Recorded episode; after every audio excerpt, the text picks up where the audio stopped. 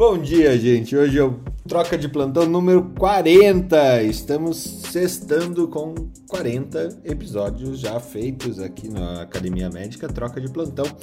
Meu nome é Fernando Carbonieri, estamos aqui com Ana Panigassi, Felipe Proasca, Ana Carolina Carvalho, Jair Kunumi e Marileia Souza. É, as pessoas sempre estão acompanhando aqui com a gente. Esse é o programa é, matinal aí todas as manhãs das seis e meia às 8 horas, de vez em quando o Felipe estende um pouquinho esse bate-papo.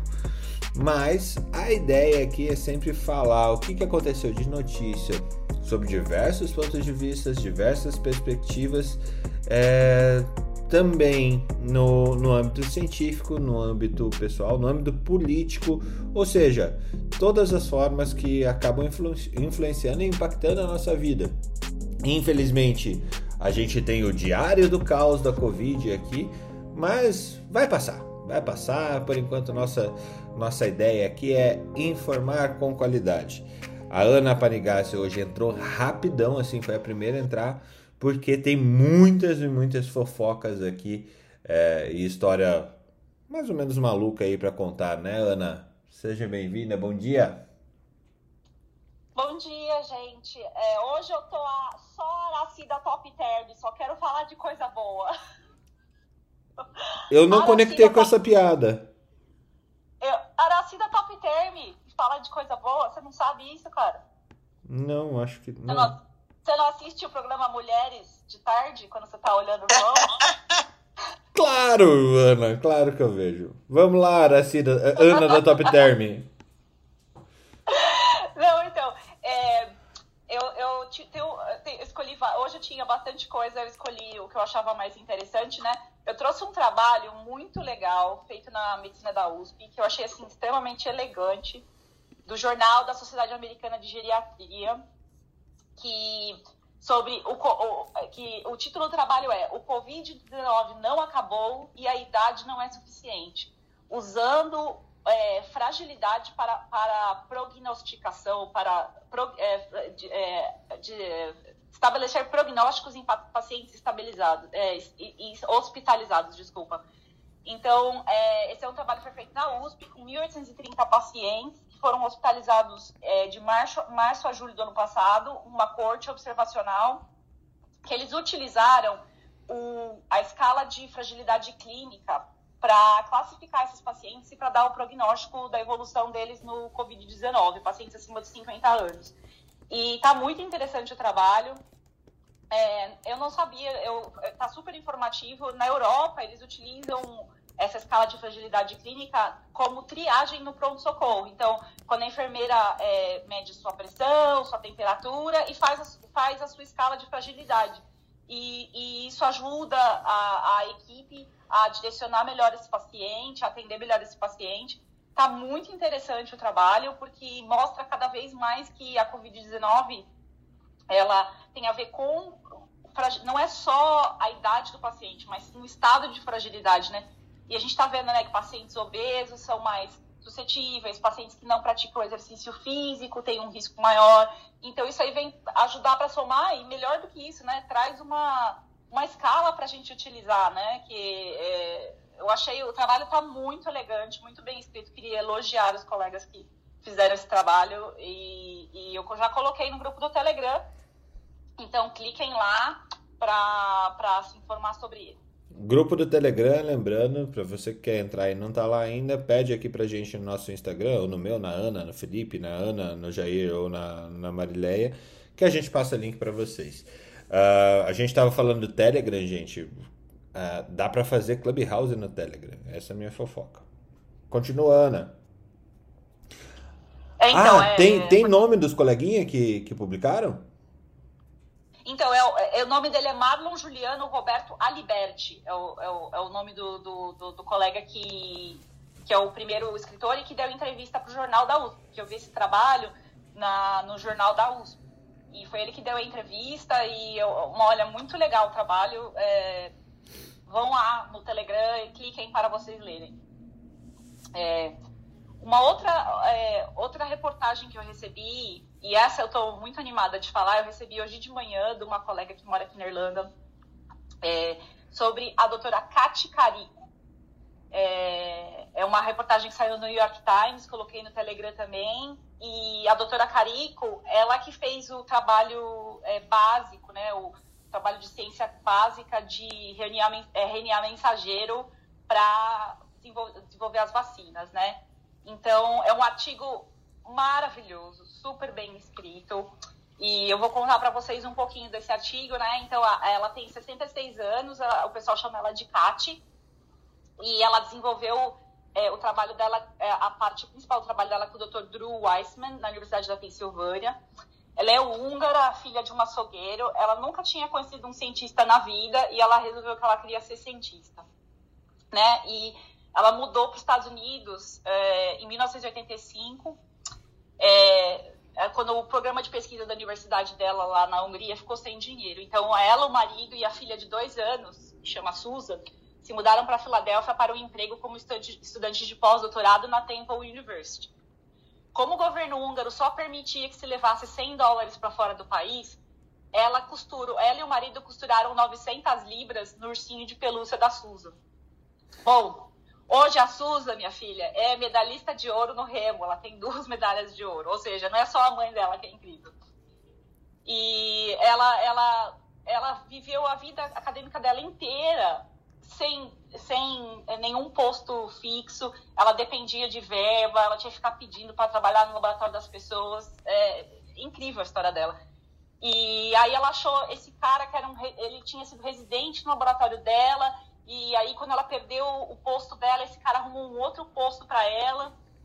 E hoje é, ela desenvolveu esse trabalho com o Dr. Weissman, que hoje que, é, que veio a culminar nas vacinas de RNA mensageiro, né?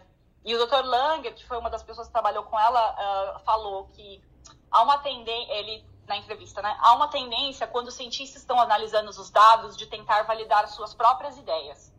Os melhores cientistas tentam provar que eles estão errados. A genialidade de Kate foi a sua disposição de aceitar o fracasso e continuar tentando, e sua capacidade de responder às perguntas que as pessoas não eram inteligentes o suficiente para fazer. Bom, é, em 8 de novembro, chegaram os primeiros resultados do estudo dela, da vacina, né? Da Pfizer, foi dia 8 de novembro, mostrando que a vacina funcionava, né? E a doutora Carico falou pro marido dela: Ah, funciona, bem que eu sabia. E para comemorar, ela comeu uma caixa inteira de amendoim com cobertura de chocolate sozinha. eu achei muito fofa essa parte. E ela foi, foi vacinada dia 18 de dezembro na Universidade da Pensilvânia, ela e o Dr. Weissman, e virou um evento de imprensa, né? Um monte de repórter, todo mundo tirando foto, né? E um administrador falou para os médicos e para as enfermeiras, né? Que as injeções que eles estavam aplicando eram o resultado da pesquisa desses dois senhores, né? E ela falou que todo mundo aplaudiu e que ela chorou, porque ela ficou extremamente emocionada, né? E é, é, é, uma história maravilhosa. O artigo está super bem escrito. É, eu também pus lá no grupo do Telegram. E a gente lê esse artigo hoje no mesmo dia que a gente lê no Jornal da USP que o CNPq só vai pagar 13% das bolsas aprovadas em edital. Só 300 e poucas bolsas. 396 bolsas. Né? Então, essa fuga de cérebros, né? É, ó, a doutora Kátia aí, que fugiu da Hungria porque não tinha verba. E hoje ela é a pessoa que está salvando a vida de todo mundo, né? Então, eu achei uma história incrível, uma história sobre imigração, que sempre me emociona muito. É uma história sobre resiliência, sobre é, colocar a ciência na frente e sobre fuga de cérebros. Então, eu achei, assim, para uma sexta-feira de manhã, algo para inspirar a gente para a próxima semana. E uh, eu espero que tenham gostado e leiam o artigo, porque todo mundo que eu mandei aqui, o pessoal que mora aqui na Irlanda, os médicos, né, a gente tem um grupinho. Hoje de manhã a gente compartilhou o artigo entre a gente, todo mundo já leu, porque. E a gente ficou super feliz de ter lido uma história de um migrante que deu certo, né? Então, é isso aí, Fê. O que, que você achou? Pô, fantástico. Fantástico, muito bom.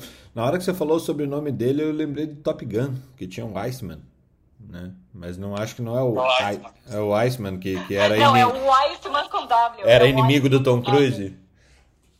É, o Iceman era o inimigo do Tom Cruise. É, é, jogava vôlei com ele na praia. Né? Exato, de Bem calça jeans. Eu nunca entendi as pessoas jogando vôlei de calça jeans, mas tudo bem. É... Vai ter Mariléia cantando é, Berlim no final? é. Pô, daí é difícil, hein? Aí é difícil. Tem uma, uma notícia do, do Covid aqui a respeito das vacinas em gestantes. A vacina. Cadê, cadê, cadê? Eu perdi ela.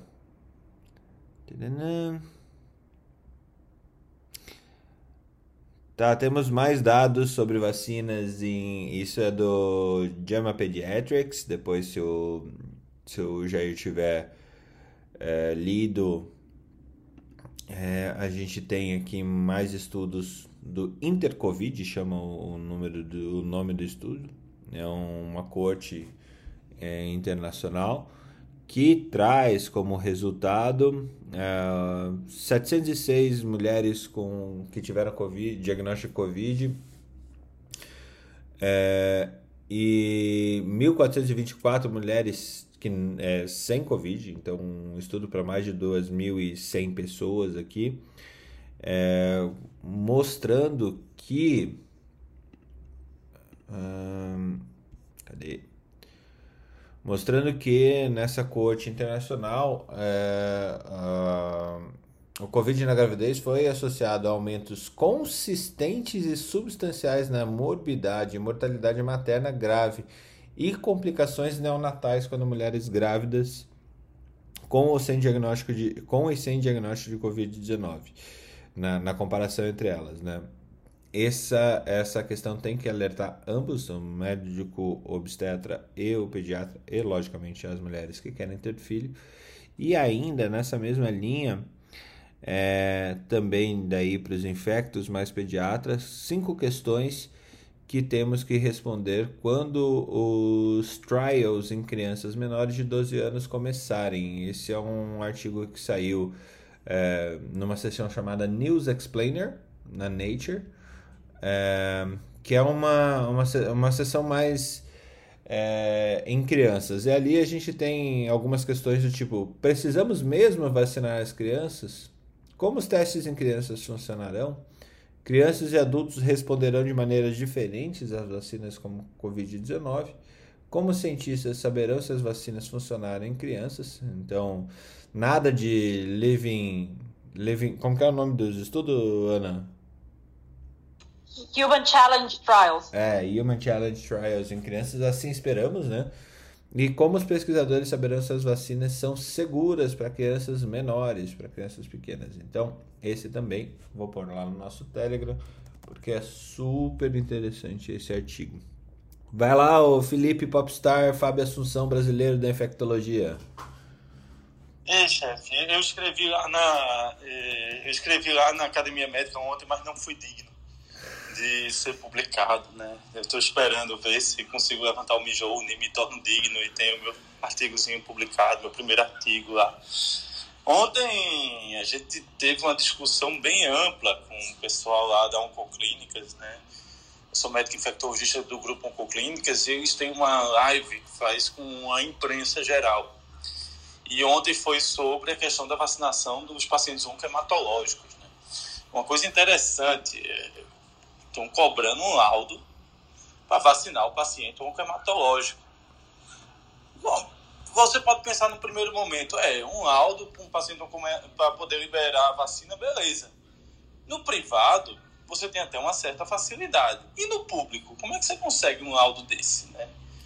Então, isso era uma discussão bem interessante que, que a Oncoclínica levantou, até porque, é como eles disseram, a gente consegue dar um laudo para todos os pacientes, apesar que a gente acha isso errado, porque os que estão no SUS não vão conseguir ter essa mesma disponibilidade. E, e diferente do que acontece no HIV, que o ciclone ele gera um laudo automático, o paciente vai pegar o remédio e já pega o laudo, dizendo se ele é apto ou não a tomar a vacina, na oncologia isso não acontece. E na oncologia, você pode fazer medicações antiplasmocitárias que possam interferir com, em algum grau com a vacinação. E isso gerou uma discussão bem ampla, que, que todo mundo tem a mesma ideia, né? Todos querem ser vacinados. Eu acho, é, não só os pacientes, lá nos Estados Unidos, uma coisa interessante aconteceu na oncohematologia. Eles vacinaram os pacientes e as pessoas que convivem diretamente com o paciente. Porque elas é que podem contrair o vírus e trazer para dentro de casa. Então, ao pegar o grupo prioritário dos oncohematológicos, eles adicionaram também os pacientes, as pessoas que convivem ao redor. Óbvio que aqui no Brasil a gente está atrasado no número de vacinas e a gente não tem essa disponibilidade de vacina para todos. Mas é óbvio também que os pacientes oncohematológicos eles têm algum perfil de, de criticidade. E aí se pesa o custo-benefício da vacinação ou não. E é o um grande desafio, eu acho, que não só para os oncohematológicos, mas para todos os pacientes com comorbidade no Brasil. Porque agora vai entrar numa fase de vacinar com morbidade, e o que a gente mais tem no Brasil é, como, é mórbido. Nós temos pacientes obesos, já chega a quase 40%, hipertenso, diabético, oncohematológico, transplantado, HIV.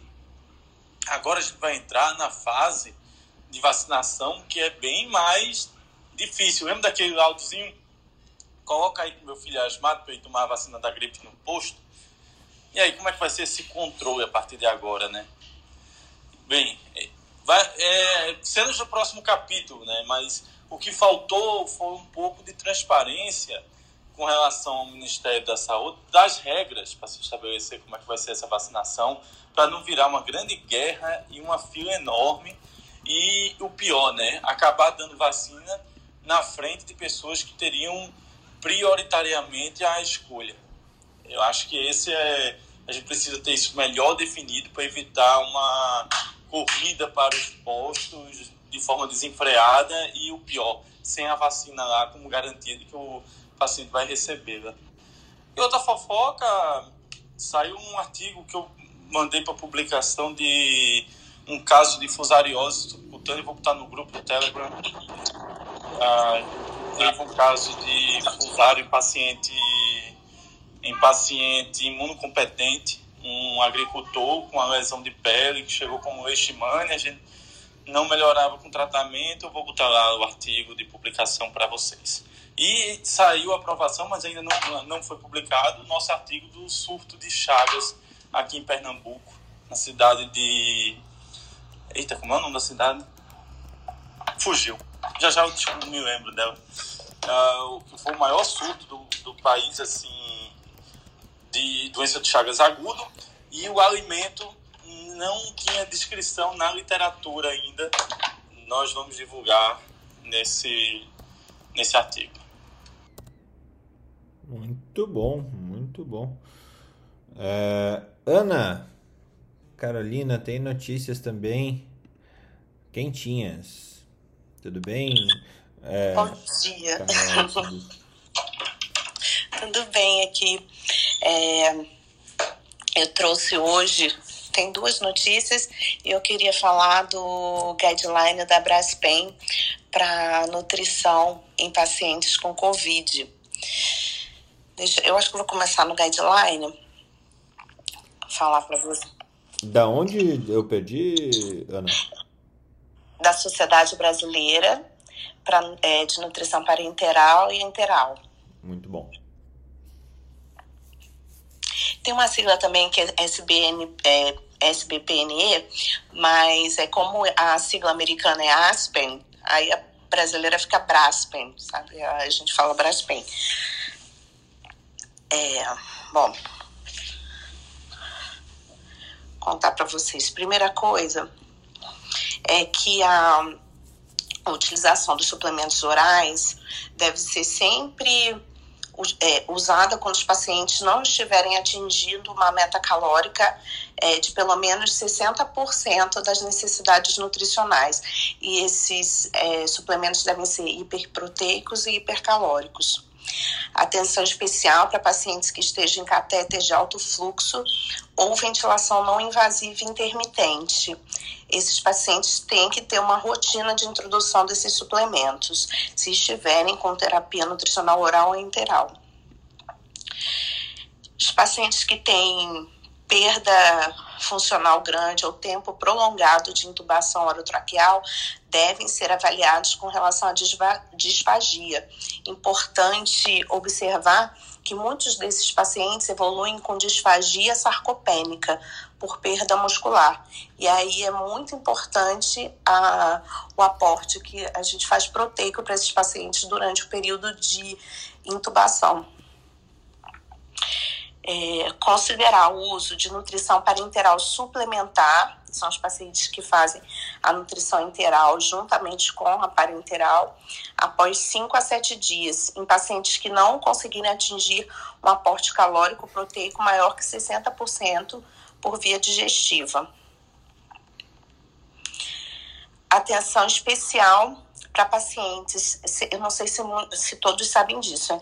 uma atenção especial para pacientes sedados, é, com alto aporte com propofol, com alto aporte de glicose endovenosa e hemofiltração com citrato, porque existe a possibilidade de hiperalimentação relacionada à oferta calórica não nutricional. Tem estudos que mostram que mais de 700 calorias dia podem vir dessa via.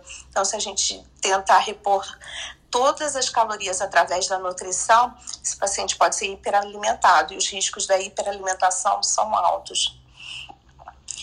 Nos pacientes obesos, começar com uma terapia nutricional hipocalórica e fazer uma progressão com cautela.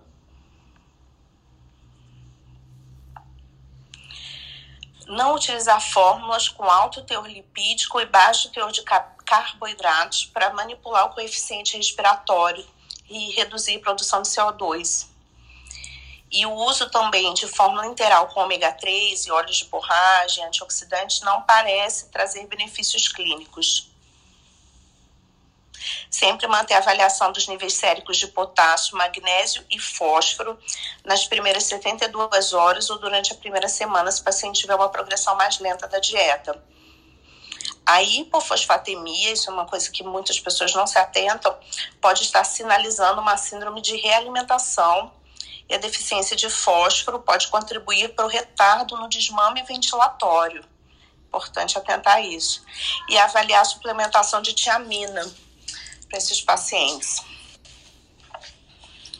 Suspender a dieta em caso de hipoxemia descompensada hipercapnia ou acidose grave. Em pacientes pronados, em pacientes pronados, avaliar o posicionamento da sonda nasoentérica de forma sistemática. Porém, a terapia nasoenteral pode ser realizada com os devidos cuidados, mesmo em posição gástrica. Não suspender a terapia nutricional durante a posição prona os tempos de pausa da dieta, é, antes, logo após a movimentação, devem ser realizados de acordo com um protocolo institucional. Manter cabeceira elevada em 25 a 30 graus, Trendelenburg reverso.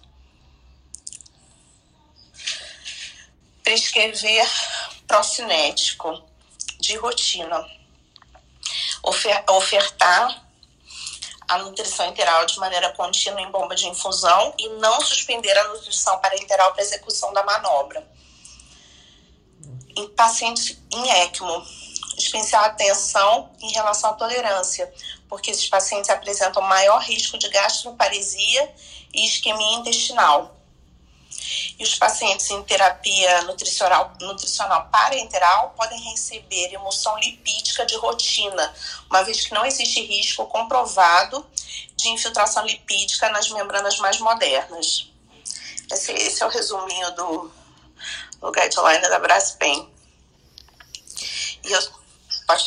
Não, é, é realmente, assim, a dúvida que eu tenho quando, quando a gente traz é, uma terapia de, de nutrição em paciente com UTI, e a dúvida mesmo, tá? É talvez ignorância, Marileia, Iana e demais que tenham essa experiência, por favor, é que na maior parte do, dos lugares a gente não tem um bom uh, desenvolvimento da nutrição em UTI. Eu tô certo, na maior parte não, não, não quero uh, ser restrito aqui, eu tô falando em é, é, disseminado assim tem, tem vários lugares que a gente não tem essa qualidade esse olhar com qualidade para a nutrição é mais ou menos meio que uh, tabelado é, se você tem um paciente de tal tamanho, a nutrição dele vai ser assim. Se você tem um paciente de tal tamanho com certa patologia, a nutrição vai ser assim. É, mas eu não vejo essa individualização. Eu estou certo, Ana? Ou seria é, até ruim falar dessa maneira? É que existe uma, uma legislação, né, que todo hospital ele tem que ter uma equipe, é, é uma que a gente chama de MTN, uma equipe multiprofissional de terapia nutricional. Nessa equipe tem médico nutrólogo, tem uma fonoaudióloga, tem nutricionista, tem enfermeiro e é responsável por garantir que essa é, nutrição adequada para esses pacientes aconteça. Então, para que você tenha a terapia nutricional interal e parenteral no hospital, é obrigatório que exista essa equipe. Assim, todos os grandes centros, os grandes hospitais têm, mas é muito importante para que existem realmente hospitais pequenos, hospitais de é, localidade menor que não vão ter. E aí talvez não tenham acesso a todo esse cuidado, mas por legislação a gente tem que ter uma MTN. Muito obrigado. Você tinha mais, mais coisas? Ah, tenho. É, aí as duas são duas é, fofocas pequenininhas. E eu vou mandar para você esse guideline para colocar no. para você poder colocar no, no grupo para todos, tá? E na, no site da Academia Médica. Eu acho que é bem interessante. Deixa eu falar as outras fofocas. Aqui, começar aqui. A Ana é muito organizadinha com as fofocas dela. Cara, eu imagino ela durante o dia separando isso loucamente, né? Eu, eu vejo ela com um fichário na frente, assim, ah, essa eu vou levar. Não, aí ela separa com aquele é, vermelho, eu tenho que contar amanhã. Laranja, semana que vem. Amarelo, quem sabe? O guideline da Braspen eu vou mandar sublinhadinho para vocês, com os pontos importantes. Mas, na verdade, não, mas na verdade, gente, é, o que eu faço é. Eu, é, é, é, é prazeroso, né? Eu, sou, eu, gosto de fazer isso. Então eu leio as notícias, eu vou fazendo os prints, prints e arquivando. É, é simples. É um ficharinho, mas é só um print. Ó, contar para vocês. É, excelente notícia, né? Dois meses após o lockdown, Araraquara viu os, os seus é, níveis, os novos casos de Covid-19 desabarem. Olha isso, está criando um pacto para manter o comércio aberto. Nessa quinta-feira, só 1,5% dos testes registrados na rede pública confirmaram coronavírus. Então, é, dizendo que o lockdown lá teve um excelente resultado é, novos casos caíram 65% desde então. E agora a cidade, eles estão fazendo um trabalho de um modelo de fechamento por bairros. Eu nunca tinha visto isso aqui. Sabe o que eles estão fazendo? Eles estão monitorando a rede de esgoto. E a rede de esgoto, ela está dividida por áreas, tem 50 áreas na cidade, e eles monitoram a carga viral nesses locais. E aí, de acordo com isso, eles encontram muito vírus em um local, eles passam a, a fechar só aquele bairro. Achei interessantíssimo a, a, e a, a experiência que a cidade está tendo. Tá? Isso aí foi do, de Araraquara. A outra coisa que eu tinha que contar para vocês é que tem, tem só um relato que isso foi na Folha de São Paulo, que mais de 16 mil pessoas tomaram doses trocadas de vacina contra a Covid, de acordo com o registro é, no, no DataSUS. Então, algumas pessoas tomaram é, uma vacina, a, a primeira vacina Coronavac e a segunda vacina Oxford, e a maioria tomou primeiro Oxford e a segunda dose Coronavac. Isso deu mais cerca de 16.500 pessoas. Só que é, aí isso já é um relato que eu vi aqui. Existe um aplicativo que chama Connect SUS. E nós temos um grupo aqui que tem mais de 300 médicas e várias pessoas entraram no Connect SUS e os dados que estão lá estão errados. É, muitas estão com quatro doses da vacina ou a vacina entrou com uma tá, a, a Oxford outra Coronavac e a pessoa não tomou isso. Então, eu não sei se esses dados aqui correspondem realmente à realidade, se houve troca em todos esses pacientes, pelo relato de dezenas de médicas que eu vi aqui em São José dos Campos, tá?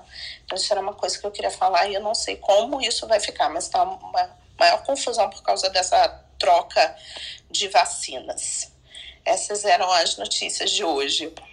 Essa, essa troca de vacina, isso aí são os dados que as prefeituras estão mandando para o sistema. E é o que acontece eles tiveram um prazo curto de mandar, porque deveria estar sendo feito desde o começo essa documentação, né? Você já fazia direto no site do SUS. Eles não fizeram. E aí agora explodiu a história da CPI da Covid, todo mundo está correndo para fazer, e aí deve estar tá botando a esmo as coisas em vez de seguir quem é que tomou Eu acho também que é erro aí, de colocar no sistema. E aí o que acontece? Quem tem essa responsabilidade é a prefeitura. E aí deve ter muita correção aí, porque vai ser cobrado, é lógico, né? Que o cara vai cobrar isso aí. Então muita dessa informação deve estar errada mesmo.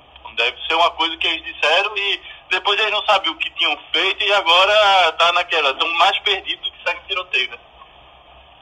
Sim, porque está entrando como erro vacinal. Essas pessoas que. Essas 16.500 pessoas estão como erro vacinal e que têm que ser convocados para tomar uma segunda dose.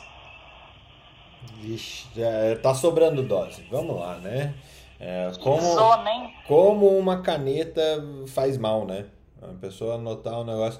É, o problema é realmente a, a, forma como o dado chega no, na planilha. É, é um telefone sem fio sem tamanho. Por isso que dá esse erro todo. Jair, seja bem-vindo. Bom dia, bom dia, Fernando. Bom, bom dia, dia a todos tempo? os colegas. É, É isso aí. É, bom, Fernando, é, voltando um pouco na, na, naquela provocação anterior que você fez em relação de novo às crianças, né? É, vacinação em crianças, quando começar e, e, em relação a se como que vai funcionar também se vai ser correlato aos adultos fazer uh, os testes, né? Como como a Ana colocou, né? Parece que os testes em humanos mesmo, né? Não, passando aquela fase experimental toda que tem, é, é, geralmente as vacinas têm que percorrer. É, eu acho que, é óbvio que eu estou dando uma visão muito canhestra e muito estreita aí, é, minha visão é que, assim, a criança é um ser à parte, assim como os pets, para esse bicho chamado coronavírus, né, o SARS-CoV-2.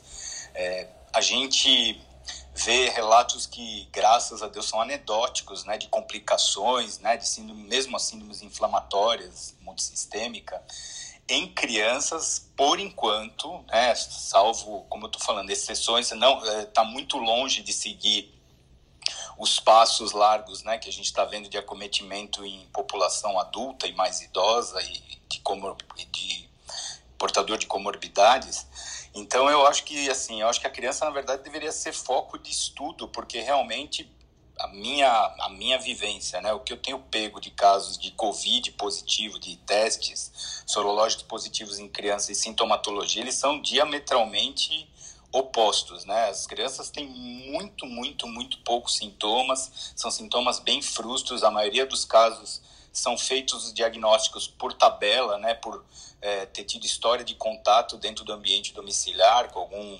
familiar, algum cuidador. É, as manifestações clínicas elas são realmente muito poucas. É, diferente do que é, você falou, Fernando, eu, eu, o que eu tenho ouvido e visto muitas, muita, lógico também é uma população meio uma amostra viciada de mães é, que tiveram o Covid na gravidez e que uh, já estão sendo feitos testes sorológicos né, nos bebês que nascem com imunidade adquirida de anticorpos para Covid.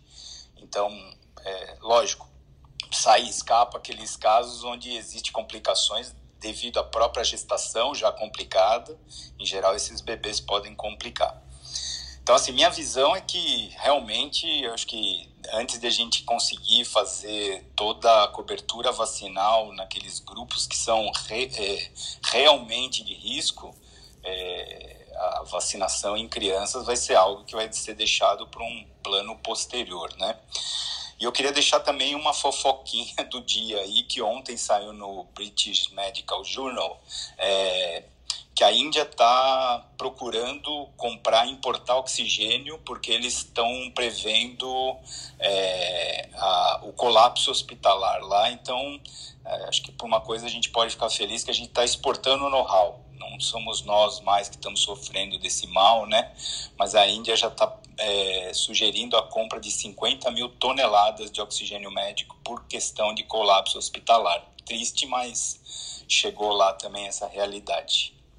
Eu acho que é isso por enquanto e bom dia a todos. Essa questão da Índia vai deixar esses números muito piores, né?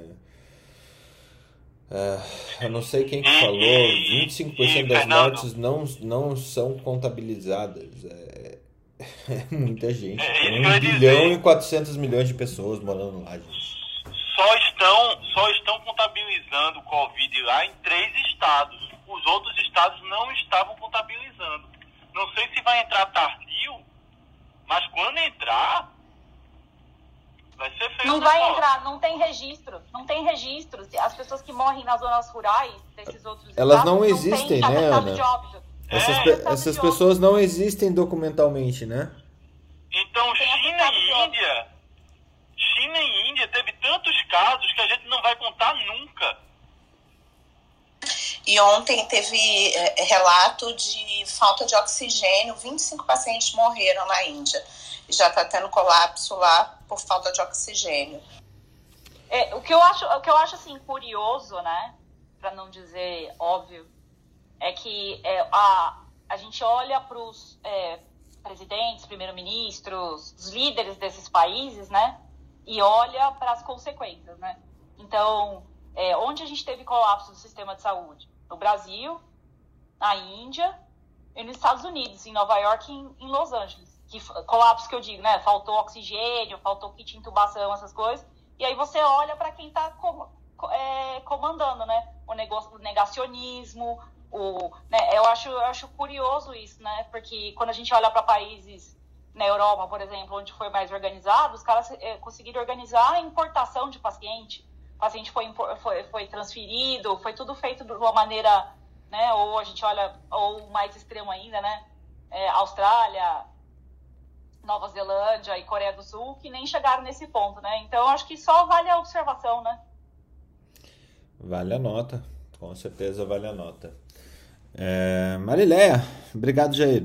Marileia, eu Oi. mandei um negocinho ali para você, mas a, a princípio é, realmente eu queria saber se é como que é feito esse diagnóstico.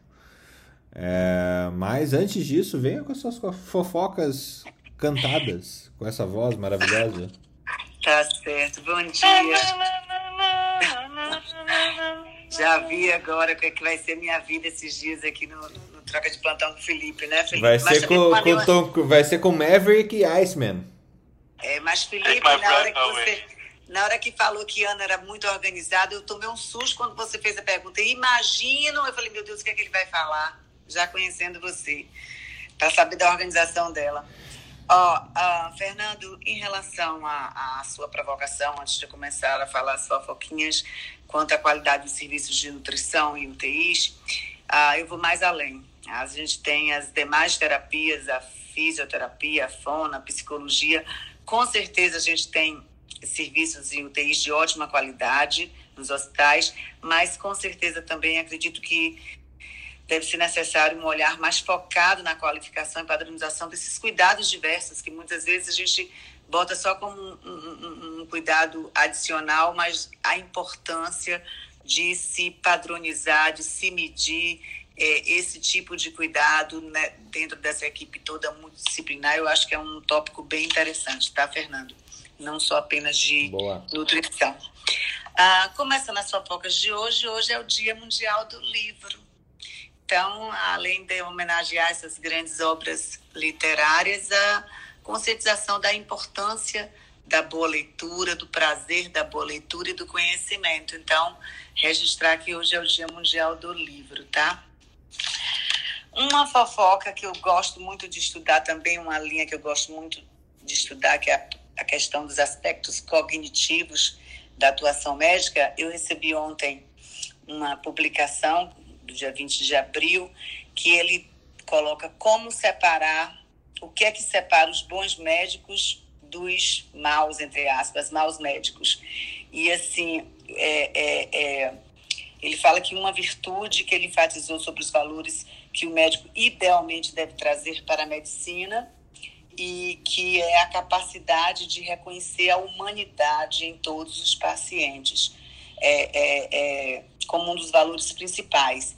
Então, ele coloca que sem estar aberto à sua humanidade é impossível você fornecer bons cuidados às pessoas.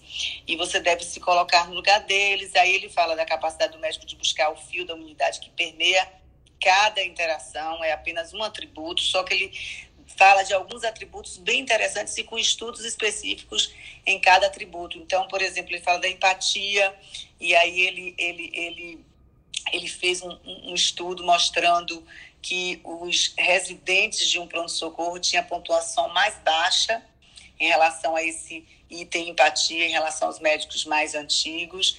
Fala da curiosidade também como outro indicador, que é a curiosidade, não a curiosidade em estudar medicina, mas a curiosidade, curiosidade em, é, em ampliar o conhecimento, independente de ser na sua área de medicina. Fala da, da comunicação, do bom comunicador.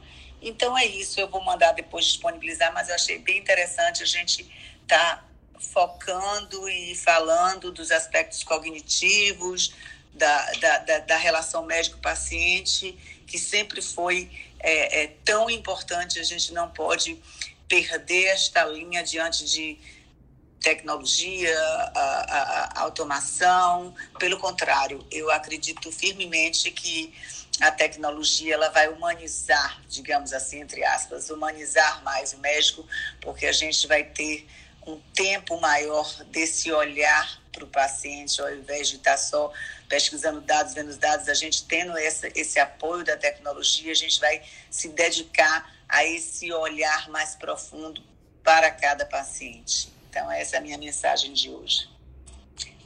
Hum. Ah, tá. Você também me perguntou do artigo que você mandou, né? Sim. Eu vou dar um. É, como... Da, Qual da, o caminho que a gente diagnostica carcinoma é, hepatocelular hoje? É, não, ou, assim, o que a gente tem de clássico é, lógico, você vai ver os pacientes que, que têm o risco, pacientes com hepatite B, hepatite C, é uma especialidade, assim, grandiosa. Mas alfa-fetoproteína sempre foi um bom marcador que a gente faz para rastreamento, ele, ele é aceito para rastreamento. E assim, eu vou ler aquele artigo que você mandou para mim, mas a gente tem hoje também a, a, a, nas mãos a elastografia hepática, porque aí você começa a evitar, é um exame, o FibroScan, é um exame de ultrassom com a câmera que vai medir as ondas, e aí você vai, é inócuo, e aí você vai ver na elasticidade do fígado se está mais fibrose, se tem menos, se é mais elástico, e com isso você tem a, a, a classificação, e para os pacientes que têm hum, doenças geradoras de fibrose que podem evoluir para carcinoma hepatocelular, ele evita é, um percentual significativo também a necessidade da biópsia, que é o padrão que a gente tem hoje para diagnóstico. Então, eu vou dar uma lida, mas você ter alfa-feto é um, é um marcador de rastreamento já bem estabelecido, associado com, com essa elastografia, a depender do resultado da elastografia, você reduz o segmento para de três a seis meses desse paciente sem a necessidade imediata de uma biópsia hepática. Mas eu vou dar uma lida depois e a gente conversa. Muito bom. Para quem quiser saber também, é um estudo que saiu na Cochrane. É... Agora, assim, Cochrane para mim é o... a melhor evidência que a gente tem em todo mundo científico vem da Cochrane normalmente, porque eles juntam tudo e batem no liquidificador e extrai só o, o, o que tem de, de mais fino em todos os estudos. E o, eles trazem que a combinação dos dois testes, é, a alfa-feto mais o, o ultrassom, é, tem uma possibilidade de aumentar a sensibilidade para menor, para uma sensibilidade é, maior, né, que fica perto dos 95%, e falso positivo é, fica menor do que 15%. Então, para fazer o screening, eles, eles trazem essas duas questões aqui, que eu achei bem interessante de trazer, porque é sempre uma atualização importante para todos aqui. Jamil, quanto tempo, meu amigo? Saudade. Bom dia, tudo bom, Fernando? Bom dia. Dia troca de plantão. Rapaz, está corrido, viu? É, realmente, estava com saudade de vocês, não consegui entrar, não só no, no, no, horário de vocês, mas nem outro horário. Graças a Deus aí, acho que a gente nunca trabalhou tanto, né, na vida, e eu acho que isso é muito bom, pelo menos ocupa a nossa cabeça, né. É, Fernando, acho duas coisas só que eu queria trazer, enfim, acho que são fofocas boas, né. É, primeiro que a gente, ao contrário, lembro o Felipe falando aí, reclamando que o artigo dele não foi publicado, na Academia Médica, o meu foi, viu, Felipe? Então já estou deixando aqui a provocação, bomba. A gente publicou aí o. Uns têm mais moral do que outros. Pois é, tá vendo? Eu sou o último na fila do pão. não, não, é porque o seu artigo é muito mais importante, pode ter certeza disso. A gente publicou. E aí o Fernando falando da Cochrane, né, de, de ser uma relevante é, base né, científica. Eu sempre falei com o Fernando de que a academia médica também tem esse papel. Eu acho que a gente tem que sair um pouco do, desse status quo de que tudo tem que ser é, bases tradicionais científicas e a gente criar também na academia médica esse cenário. Então, a gente publicou. Hum, na verdade, eu já tinha escrito esse artigo e foi para uma, uma republicação, né, Fernando? Acho que. É, sim, sim, sim. Foi isso. Bacana, que foi o nosso nosso, nosso trabalho né, de telemedicina para infarto agudo na zona leste de São Paulo foi um projeto pioneiro, com impacto realmente grande, né, 1.007 pacientes e redução de 40% de mortalidade hospitalar por infarto, aumento de 48% em acesso, medido por, por AIHs e redução de quase um milhão de dólares ao SUS, só em trombolíticos de áreas de UTI. Essa foi é, mais ou menos o resumo aí do, desse trabalho que a gente fez ao longo dos anos. Né?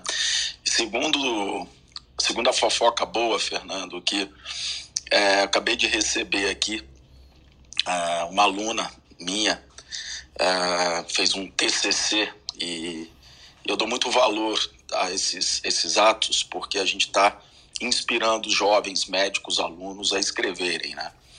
E ela fez sobre o telecovid, a resolutividade do telecovid, que ficou de abril a, do, a outubro do ano passado, é, né, que eram teleconsultas gratuitas para pacientes com sintomas de covid. E ela fez um TCC muito bacana e isso me enche muito de orgulho, né? Porque quando a gente pensa nessas soluções, a gente não tem ideia de como isso vai impactar na vida das pessoas e muito menos dos jovens médicos que querem, obviamente, trabalhar com telemedicina, entender um pouco esse cenário, né, limitações, etc. E para mim é muito bacana, fico muito feliz, né, quando a gente vê um fruto do trabalho aí inspirando pessoas a seguirem nos caminhos, né? Então assim, eu não, não li nada fora ao meu trabalho, é, então minhas fofocas são internas mesmo, né? Enfim, então mil desculpas porque realmente a gente está numa loucura, correria. É, Graças a Deus, tá bom? E é prazer, Fernando, estar tá aqui hoje, é, mais uma vez com vocês aí. Obrigado de novo pelo convite. Obrigado, Jamil. É, tá, já, já foi publicado esse TCC? Já já está disponível? Assim. Ela, ela submeteu hoje, né, para a banca da faculdade, né? Mas eu posso falar para ela, fazer um resumo e mandar para a Academia é, Médica. Assim que publicar, para ela ter referencial também, é, publicar também na academia e assim mais gente lê o trabalho dela. Sem dúvida, sem dúvida. Eu acho isso muito importante, viu, Fernando? Porque, é, sei lá, acho que todo mundo aqui, né, um pouco mais sênior, né, sabe como que é difícil hoje você publicar um artigo, é, e a gente já criticou aqui na troca do plantão, né? Eu lembro que eu estava eu, Carlão, e enfim, né, esse questionamento. Né? Eu sou editor-chefe de algumas é, revistas de cardiologia e tal, mas assim, sendo muito honesto para você, existe uma certa politicagem, né? né? Então, é, nesse, nesse meio editorial científico. Né? Então, é, eu fico muito feliz de iniciativas como a Academia Médica, como isso pode instigar os jovens. Aos, né, eu acho que tem que ter isso, porque nós somos um país continental.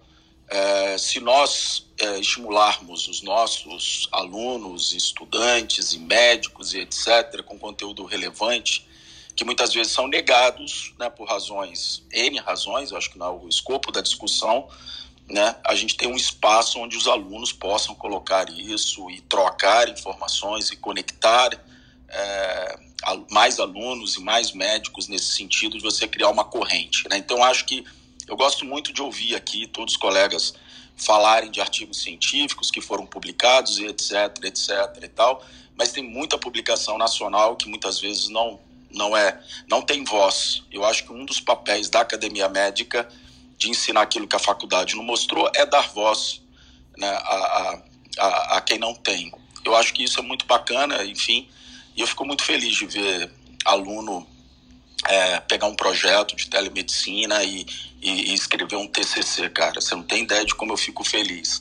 É, realmente, acho que é, é sinal de que a gente está no caminho né, certo de ajudar as pessoas, né, impactar na vida das pessoas, seja pelas soluções, seja né, pelos processos. Né? Mas, assim, eu acho que a gente tem que estimular isso e eu gosto muito da, da Ana falando do, dos artigos da USP e tal. Eu acho que a gente tem que ter esse tipo de, de cenário. Né? Antes da gente falar de algum artigo, é, um guideline americano, ver se não tem um, um guideline nacional. Né? Porque eu acho que isso que a gente precisa reverberar essas vozes, né? E não ficar só repetindo o que saiu no New England Journal of Medicine, né? Isso aí, pô, todo mundo sabe. A gente precisa saber o que, que saiu ali na, na zona leste ali de São Paulo, entendeu? Isso para mim é, é, é, é, mais importante. Eu estou numa pegada muito de olhar o Brasil, de olhar a produção científica, de olhar os... Estou é, muito nessa pegada, Fernando. Estou tomando um pouco de bode de, dessa coisa de a gente olhar para fora o que a gente tem aqui dentro, entendeu? É, vamos instituir o The Paraisópolis é, Journal of Medicine. Excelente, vambora. Eu acho que pode ser uma boa mesmo. Alex, bem-vindo mais uma vez, fechando essa sessão de fofocas na, da sexta-feira, né? Sempre muito bom sextar depois de uma semana com tanto trabalho assim. Oi, Fernando, tudo bem? Bem, hoje eu não trago muito conteúdo, não. Hoje tá Ontem eu trouxe algumas coisas, hoje eu estou mais quieto. Mas aproveitando aí a deixa aí da, da Ana Panigassi, que ela, ela mandou um spoiler lá da apresentação do Felipe no, no, naquela na, Oncoclínica, estava muito interessante até, o, até onde eu consegui ver.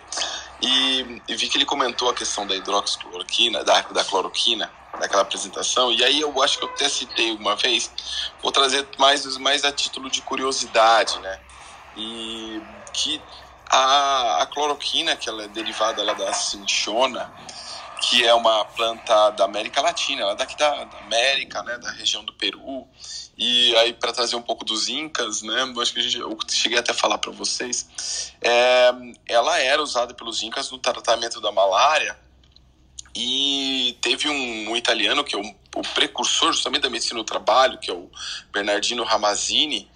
Ele estudava patologia, ele conversava, ele fazia entrevistas né, com os trabalhadores e tudo mais, uh, até que ele escreveu o primeiro tratado aí de, de, de patologia uh, na medicina do trabalho, onde ele foca nas doenças causadas por metais, poeiras e tudo mais. E além disso, ele fez um esse estudo em cima desta planta, que é a cinchona, e esta planta acabou sendo utilizada é, é, no tratamento da malária. Isso ele levou para a Europa, uma coisa que já era feita pelo, pelos incas aqui na América Latina, é, como, como um precursor e aí do, do quinino e depois se desdobrou na cloroquina, hidroxicloroquina. Então, Felipe, a culpa é dos médicos do trabalho, provavelmente, de toda essa história aí, né? Mas eu queria só trazer, a título de curiosidade, né? Esse assunto, é, aproveitando aqui que eu, que eu não trouxe nada de mais interessante, Fernando, para vocês hoje. que isso, sempre é interessante. É, enquanto eu falava aqui para vocês, o, o, o, artigo do Felipe Proasca agora está publicado também na Academia Médica. Felipe, eu preciso que você coloque o seu nomezinho lá no. Proasca Felipe, é, Academia Médica 2021. Tá, então não vai ser devaneios da sua cabeça, mas a referência. É, mas muito legal, esse artigo falando também né, sobre o Regeneron. Por que, que você escreveu, Felipe? É pela vontade de. pela quantidade que você se repetiu? Nossa, é porque essa pergunta, assim, ah, se foi liberada uma medicação nova pela Anvisa, né, de uso emergencial. Então explode a pergunta sobre quem vai usar e quem não vai usar, né? E aí a gente tem que ver duas coisas, indicação e custo-benefício. E aí nessa questão do tanto da indicação do, e do custo-benefício, eu fiz um pequeno resumo de como é a droga, como ela funciona, qual é o custo e qual seria o público em que a gente poderia obter custo-benefício dela. Até porque é uma medicação de custo muito elevado e o impacto dela é, um, é algo a, a ser discutido na população como um todo. Eu acho que ela é inviável mas em populações específicas, eu acho que ela pode ter um impacto muito grande. Então, eu, eu citei algumas populações que eu acredito que seriam essas específicas e joga a bomba para quem lê. Qual é a população que você acha que deveria também tomar essa medicação? Você tá eu já comentei, eu já comentei, comentei com o artigo que eu trouxe hoje de manhã, usar o, o a escala que nossos colegas estão usando na USP Agora a bola, a bola tá contigo, Felipe. pois é, e assim, foi aprovado de forma emergencial, assim como o Rendesivir também foi, né? E a gente já discutiu sobre o Rendesivir, a gente já discutiu sobre o Regeneron, mas são coisas que sistematicamente vão ressurgindo, né?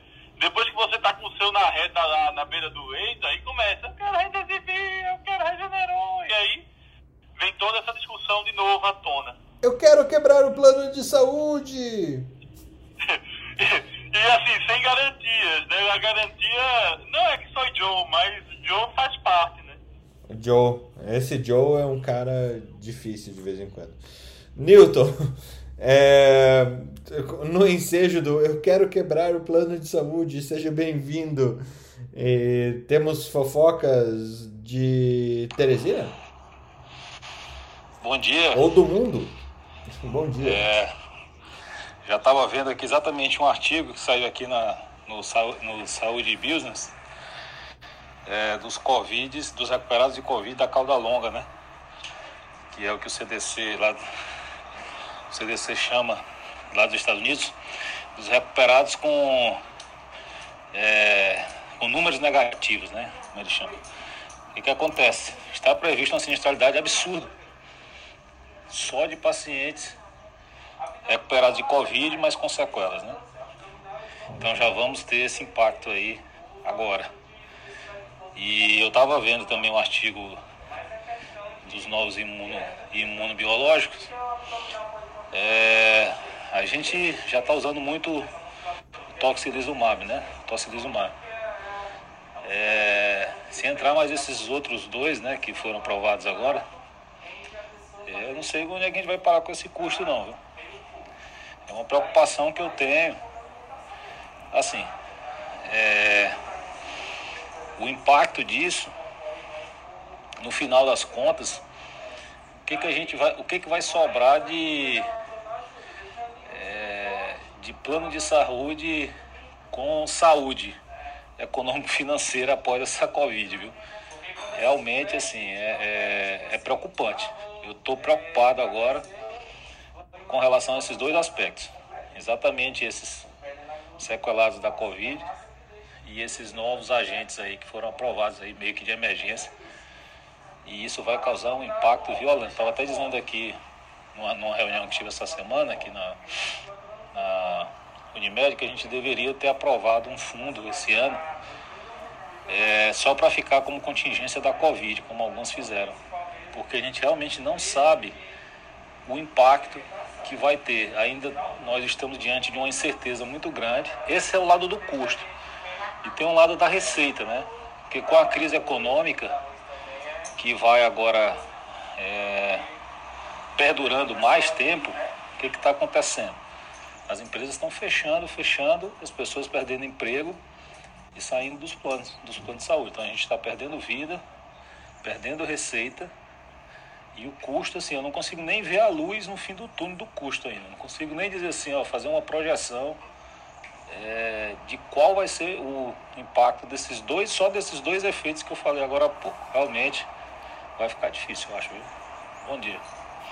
Newton, é, só complementando essa questão do impacto do Covid, a gente já já discutiu aqui na sala, né, Fernando? Há alguns meses que a gente vem alertando do segmento dos pacientes pós-alta ou, ou, que tiveram Covid, alertando para se fazer estruturas de que possam dar esse segmento exatamente porque muitos pacientes continuam com sintomas persistentes e outros pacientes evoluem para sequelas e tem todo um custo da parte de recuperação é, fisioterapia, psicológica, pneuma, etc. Multidisciplinar, como aquele artigo que a gente apresentou também aqui da Lancet por, por órgão.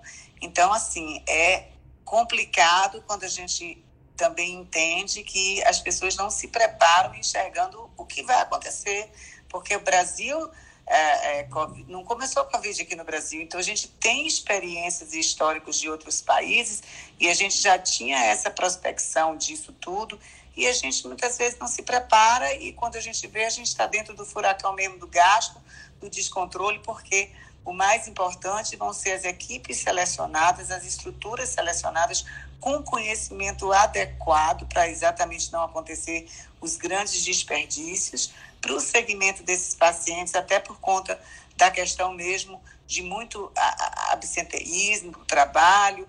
Então, a gente, é, é, é, é, infelizmente, a gente não consegue, não consegue se antecipar de falar, teve alta, fui curado, saí do hospital e caiu no mundo. Ninguém conseguiu seguir este paciente para entender como é que ele está, ele teve alta, mas e agora? O que é que ele precisa de suporte? O que é que a gente pode ajudar? Pô, a telemedicina está aí. Como é que a gente pode dar um suporte a uma gama desses pacientes de forma virtual, outros que precisam presencialmente dessa, dessa assistência? Aqui em Salvador, a todo custo, Salvador e, e Feira de Santana, a todo custo eu bater muito aqui, eu consegui três serviços estruturados para esse fim. Então, são serviços que já teve algumas mídias locais de atendimento, mas atendimento coordenado. Porque a gente vai ter que ter um atendimento coordenado, não é solto, não são um monte de especialistas atendendo, é um atendimento é, é, é, é coordenado. Então, isso aí é importante.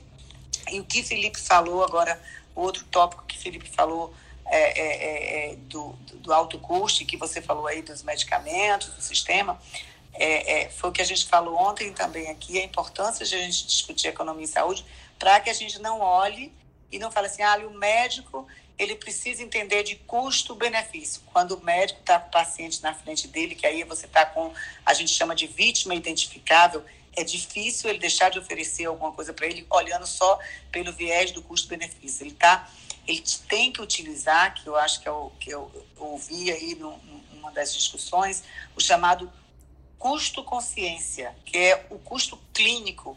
Você comparar aquilo que você está usando para o paciente, qual é o benefício clínico em relação aos efeitos é, é, é, é, é intencionais que aquilo que você está usando nele vai causar na pele do próprio paciente. Aí você vai estar tá fazendo uma análise mais assertiva do que imputar para o médico ou para um juiz que aí agora a gente entende essas liminares. Pô, o juiz deu uma medicação caríssima, ali ele está com uma vítima identificada, com um paciente na frente dele dizendo esta é a única solução para este paciente que você está enxergando. Quando a gente fala em custo-benefício geral, você pode olhar populacional, aí sim você pega esse viés desse sentimento de que você está com alguém ali na frente. É muito complicado essas análises e eu acho que cabe aqui que a gente tenha uma discussão mais aprofundada sobre o assunto. É, só sobre isso, Marília, realmente, quando você está é, com algum envolvido, ou um parente seu, ou, a, ou, ou você mesmo, é muito difícil realmente você fazer essa análise do que é custo-efetividade numa doença como essa mortal, né? É, mas... eu, já, eu já recebi ligação, por exemplo, se a gente tem o, o um dos novos aí que saiu, o Indevimab, né? Já tinha chegado aqui, que já queriam usar, né? Então, assim, é, é E, e outra coisa, por exemplo, aqui em Teresina, a gente é o único hospital que tem o toxilizumab de rotina, por exemplo. De rotina que eu falo assim, tem no estoque, né? Mas a gente já foi é, acionado por vários outros hospitais, inclusive da concorrência, do plano concorrente, para vender o toxilizumab. É, e os outros, por exemplo, as outras Unimedes é, não liberam. Então, quando a gente interna aqui intercâmbio, né, Unimed de outros locais que tem que usar, é, eles não liberam. Aí o paciente paga particular. É, Para você ver assim como há, há, há, há uma diferença é, de acordo com o que você é, considera efetivo. A nossa, a nossa experiência aqui é muito boa e também quando o seu está entre aspas aqui, quando, quando o seu está na reta, né? Então muda muito aqui a, a análise. Mas, Nilton, o que eu quis dizer não é nem assim, ah, não sei se fui bem clara, não quis é dizer assim, quando é um parente meu ou quando sou eu. Eu estou falando o médico sozinho no consultório dele, atendendo o paciente, não tem nenhum vínculo é, é, com ele em relação familiar, de conhecimento, nada. E ele ter que decidir com o viés apenas de custo-benefício porque ali é muito difícil, porque ele está identificando uma pessoa que ele vai negar por questão monetária. Então, é essa análise que muitas vezes é, dificulta uma tomada de decisão no individual. Ah, no individual. É, já, te, já, te digo, já te digo, essa decisão aí sempre é por fazer, nunca é por não, negar. Mas, e não, não é isso, mas quando Não, eu digo assim, estuda... é, o médico, ele quando ele tem uma perspectiva de oferecer alguma coisa a mais naquele tratamento, isso vale não só para Covid, para qualquer coisa. É, ele não, nunca, eu nunca vejo, nunca vejo uma análise de viés é, econômico, é, nunca. É, mas olha só, e não deve ver no individual, deve ver uma análise, ao meu ponto de vista, de custo clínico, de consciência clínica, do benefício clínico em relação a todos os efeitos que aquilo vai causar ao paciente. Aí ele vai estar racionalizando. Então, o custo-benefício, eu acredito, deve ser olhado para as as normatizações mais populacionais. Mais não, não, também, também concordo, Marilé. Assim, ele nunca, assim, e nem, nem da minha conduta médica, por exemplo, nem como diretor de plano de saúde, quando a minha conduta é médica individual, jamais a análise ela é, é financeira, puramente financeira, não. Nunca vai ser. E, e assim, o médico ele, ele não tem esse papel de fazer análise financeira. O que a gente coloca às vezes aqui para os médicos cooperados, né, que são donos, por exemplo, é quando eles, eles indicam algumas, algumas coisas, por exemplo, off-label, algumas coisas fora de diretrizes, com alto impacto, apenas para atender uma expectativa, é, vamos dizer assim, inócua até, e às vezes prejudicial, entendeu? Por uma questão de que não, é, vou oferecer um pouco mais aqui, é, saindo muitas vezes de protocolo clínico, muitas vezes de Anvisa, de, de, de um monte de coisa que às vezes ocorre. E aí sim, aí eu não concordo. Entendeu? Mas no dia a dia, se tem um tratamento que pode ser eficaz, nem que a chance seja mínima, é, realmente não deve ser, o médico não deve ser guiado por questões financeiras. Não é isso que eu estou defendendo aqui, entendeu? Eu, eu acho que a gente tem um tripé né, de sustentação. A gente tem um tripé de sustentação do sistema, do hospital, do plano e do paciente. Isso é um tripé que funciona e tudo mais. Você não pode limitar terapia, mas você tem que ter muito cuidado em não fazer terapias que não têm resultado, ou que o resultado é pequeno, ou terapias que são mais caras tendo alternativas mais baratas.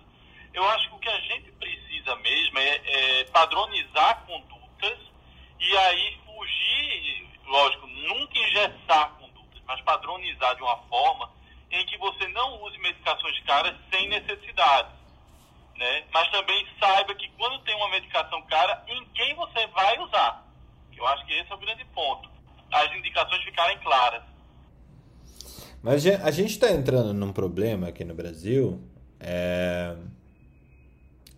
A gente está, na verdade, potencializando um problema que é, de novo, na, naquela discussão da autonomia do médico. Né? Quando a gente tem um órgão falando que o médico tem autonomia de prescrição, junto com o seu paciente, que é uma falácia falar em termos de consentimento livre esclarecido real. É... e a gente tem essa essa questão goela abaixo dessa, dessa autonomia, a gente vai ver cada vez mais mais colegas utilizando off-label com base é, teórica mais absurdas é, por causa dessa me mesma origem de, de raciocínio, tá? É, um, a parte jurídica, a parte o juiz, ele não tem a capacidade avaliativa para isso, tá? E ainda a gente não tem um racional forte suficiente para evitar a, a sobreprescrição de, de, de, de, drogas que não vão ter que, que vão ser inócuas no, no tratamento. Então o problema não é a prescrição exatamente só a prescrição. O problema é a cadeia, é você entender, é você é, agir de maneira ética, maneira moral, é, dando o melhor suporte para o paciente. E isso a gente está querendo que funcione de forma populacional entre os prescritores. Se a gente fala aqui que tem uma dificuldade de educação é, é complicado, a gente não consegue educar corretamente, é, a gente vai ter sempre um. um sempre não. Os 5%, os 10% é, dos, das prescrições dos médicos vão continuar sendo responsáveis por 90% do custo. É, e esse custo a gente não sabe se ele realmente é efetivo ou não. Não em termos de Brasil. Porque eu acho que a gente não tem qualidade de dado para saber se é efetivo. Na minha, na minha opinião, eu até queria que o André entrasse, mas ele tá falando aqui pelo WhatsApp, mas ele tá achando que é treta demais para ele pular para dentro. Só me permita uma frase que é certa. Em qualquer sistema de saúde, o custo começa na caneta do médico, sempre. O médico é o responsável por, pelo custo, se não todo, quase todo começa na caneta do, do médico. Se isso não for feito com responsabilidade é, e seguindo as é, diretrizes, veja bem, ninguém está defendendo aqui não seguir diretrizes, não seguir o que está estabelecido na ciência. Mas o custo do sistema de saúde começa na caneta do médico. E se o sistema de saúde quebra, aí sim, populacionalmente, todos nós vamos sair prejudicados. E isso é que eu acho que falta, às vezes, uma visão mais global da coisa. É, a questão da farmacoeconomia, a gente não olha muito aqui no Brasil, mas em outros países é uma coisa séria, né? Na, na Inglaterra, eles negavam diálise acima de 65 anos porque é, diziam que o custo do, da diálise não era compatível com a expectativa de vida. Não sei se esse corte, né, com o aumento da expectativa de vida se Aí mudou. também não, né, Ana? Mas, não, eu acho horrível eu ficava assim, nossa, que doído. Mas eles faziam todo, tudo que o é, é, NHS lá na National Health System, é isso? É, acho que é. é que tu, tudo era baseado em farmacoeconomia. Então, eles forneciam todos os, porque é um sistema público, né? Então, todos os, os tratamentos que eram fornecidos eram baseados nisso. Eu acho, às vezes, é, falta um pouco de, do que a gente chama do, da compaixão, né? Mas às vezes tem que ter um equilíbrio entre a farmacoeconomia e a compaixão do paciente. Eu tô até com medo aqui, Fernando. Vai lá, você que puxou a treta em off, aqui não tem treta em off, é tudo treta, treta live. Tô... Falei assim, pô, agora duro, né? Eu sou engenheiro, economista da saúde, no meio de um monte de médico, né? Pedir pra, pra criar, criar bagunça. Ô, Ana, só, é legal a sua fala. É, e aí acho que vai um pouco direto. Vou trazer só um pouco meu ponto de vista, viu, pessoal? É, sem, sem polemizar, acho que é legal o, os contrapontos, assim, né? Eu sou filho de médico, cresci dentro de hospital, assim, então vivi a, a, a o, vivi a compaixão, assim, né, a minha, a minha vida inteira, né? É, e hoje eu sou é, economista da saúde, eu trabalho com, com, com saúde baseada em valor é, dados de saúde é, todas as decisões, Ana, de, do SUS e, da, e dos planos de saúde são baseadas em farmaconomia no Brasil. 100% delas.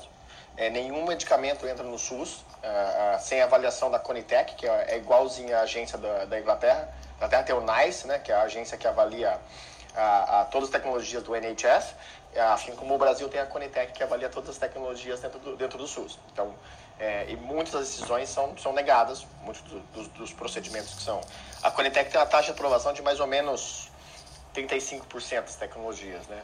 Mas em geral, alto custo. É, dentro dos planos de saúde é, também é, tem algumas exceções, é, oncológicos, orais, oncológicos infusionais e imunobiológicos que tendem a ter é, é, a, a, aprovação de formulário direto do hall do ANS, mas, por exemplo, qualquer oncológico oral tem que passar por uma decisão de, é, a gente chama de ATS, né, Avaliação Tecnologia de Saúde, é um pouco mais amplo que farmacoeconomia. Então, é, é, e aí, essa é uma discussão que eu, eu, no começo da carreira eu tinha bastante com meu pai, é, que é separar um pouco o, o o médico tem, uma, é, tem um papel crucial, central no sistema de saúde, né? Que é a atenção, que é a compaixão, que é a decisão do médico de prescrever. E eu acho que isso nunca, isso nunca poderia mudar. É, e, só que a decisão ela tem que ser baseada é, em fatos e, e baseada em evidência, né? É, o que, que eu falei? Evidência N igual a 1 é, o meu paciente funcionou e N igual a 3, porque o meu paciente do meu colega funcionou, não é evidência. Evidência tem que ter estudo, tem que ter meta-análise. Então, acho que são diferentes. É, evidência é diferente de experimentação. É, experimentação é feito com teste clínico, protocolo, CONEP. Então, não é eu acho que vai funcionar. Infelizmente, eu, eu, eu imagino, eu, eu, eu vivo isso, não é fácil de tomar uma decisão de, olha, eu não sei se, não acho que vai funcionar, não tem evidência, então não vou fazer. É, Muitas vezes você tem que fazer um acesso expandido, muitas vezes você, você, você decide fazer o uso compassionado, que é exatamente a, a, a palavra compassionado vem de compaixão, exatamente. É a última opção disponível, né? Só que o uso compassionado, ele não pode estar, tá, e o uso off-label, experimental, não, não é, fora de qualquer diretriz, fora de aprovações de comitê de ética, ele é, em geral, e o Brasil tem o, o, o componente da judicialização, que é uma coisa que, é, que virou uma distorção, a judicialização devia ser proibida. A judicialização é um mecanismo de acesso excepcional. E aí, no Brasil, a judicialização virou uma rota paralela de acesso. São coisas completamente diferentes, né? É, hoje o gasto de medicamento de judicialização é quase 20% do Ministério. É muito mais, assim, né? Então, assim, eu acho que é, o uso compassionado, você, você fazer uma terapia, que a gente falou, tocilizumab aqui do Covid, ou outros anticorpos monoclonais, tem muita o Covid mostrou isso, né? Muita experimentação, assim, porque a gente não sabe o que está acontecendo, né? E é difícil esperar um trial de três anos para ver. Às vezes você tem que, ele mostrou um pouco de, às vezes você tem que tentar, né? Mas o tentar tem que ser feito com, com rigor. E só que isso não pode ser, é, quando você olha na saúde populacional, é, se, se todo mundo fizer uso compassionado, porque eu acho que vai funcionar, porque eu vi uma evidência, porque eu li um estudo é, que, que tem N igual a 2 lá na França, entendeu? É, o sistema quebra não adianta. Então, assim, o, é, o NHS ele nega. É, isso aconteceu no Brasil com a mamografia com mulheres, acho que abaixo de 40 anos. É uma decisão farmacoeconômica. E é uma decisão de, de não só farmacoeconômica, mas é uma decisão de, de é, balanceando é, é, benefício com, com risco, com safety, né? Que é, se você vai fazer X, se todo ano você vai fazer X mamografias, qual que é o seu é, risco de exposição a radiação e quanto que isso pode custar para o sistema na frente entre você diagnosticar o tumor um pouquinho mais tardio, um ano mais tardio, por exemplo. Então, assim, são decisões farmaconômicas podem ser questionáveis, mas na, na visão populacional, ela, ela, ela, em geral, claro, faz sentido.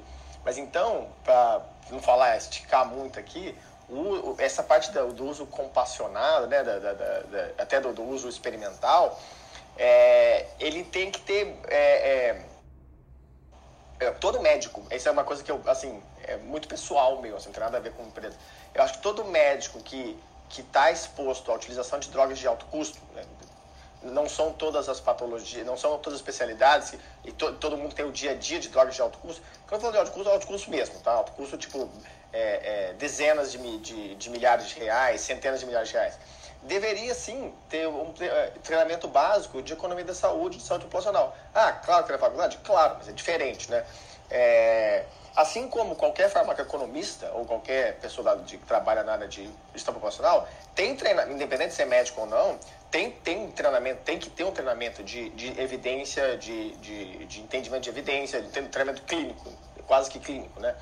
É, e o treinamento em cada dentro é um curso, uma economia? Não. Mas um cara que um médico que prescreve uma droga de centenas de milhares de reais, seria interessante sim ele ter treinamento para ter esse discernimento. Porque também não é obrigação do cara que tá na atenção saber tudo de cabeça, né? Entendeu? Então acho como é que a, a gente, como, como vamos dizer assim, é, ecossistema de saúde, hospital, plano, é, que seja, como é que a gente educa, né? Acho que até a palavra é melhor, né? como é que a gente educa o cara que está na atenção, que está fazendo o trabalho dele, a tomar melhores decisões né, na hora de, de ter essa, essa, essa, essa última compaixão, né? Bom, é isso. Espero não ter polemizado muito aí, pessoal. Não, foi bom. Eu queria só falar que, assim, tinha é, conhecimento claro que aqui no, no, SUS e tanto nos planos de saúde a gente utiliza ah, os conceitos de farmacoeconomia, mas é exatamente isso que você falou, que eu acho que na ponta as pessoas precisam ter esse conhecimento para que elas tomem decisões, não que sejam somente baseadas nisso, mas levando em consideração também. Mas foi perfeita a sua, a sua explanação. André, não, também gostei eu... muito de sua colocação, André. E o que falta, eu acho também, quando eu falo do médico na frente do paciente, não é que ele não tenha que ter o olhar de farmacoeconomia, mas na hora da decisão clínica, ele tem que ter o olhar da decisão clínica e saber que aquilo que ele pode estar decidindo, baseado num estudo, numa avaliação rasa que ele fez, pode causar um dano maior ao paciente.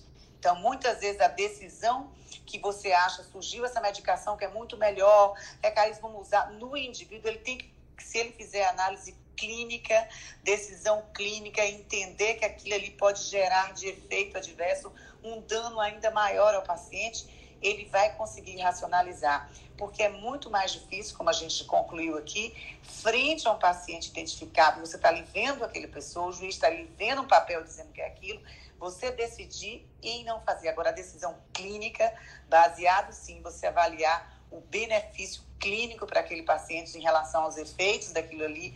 Eu acho que isso os médicos precisam estudar mais evidências, precisa ter uma medicina mais baseada em evidência também clínica.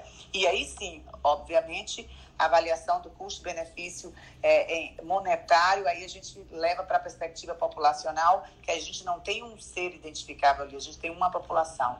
Mas é um assunto bem interessante e gostei muito da sua das suas colocações. Eu quero, evide eu ah, quero evidências Verdade, no fim do troca de planeta. Eu também. Eu quero evidências no fim do troca de plantão hoje, viu, Marileia?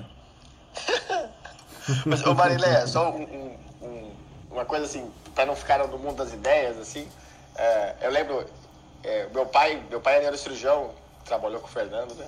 Eu lembro um dia que eu estava bem no começo da carreira, assim, sabe? Achando que você sabe tudo, né? Estava no hospital com ele, ele estava uh, ah, andando pelo hospital e falou, André, preciso da sua ajuda aqui. O dia que ele me mostrou né, a diferença entre trabalhar na atenção e fazer conta, né?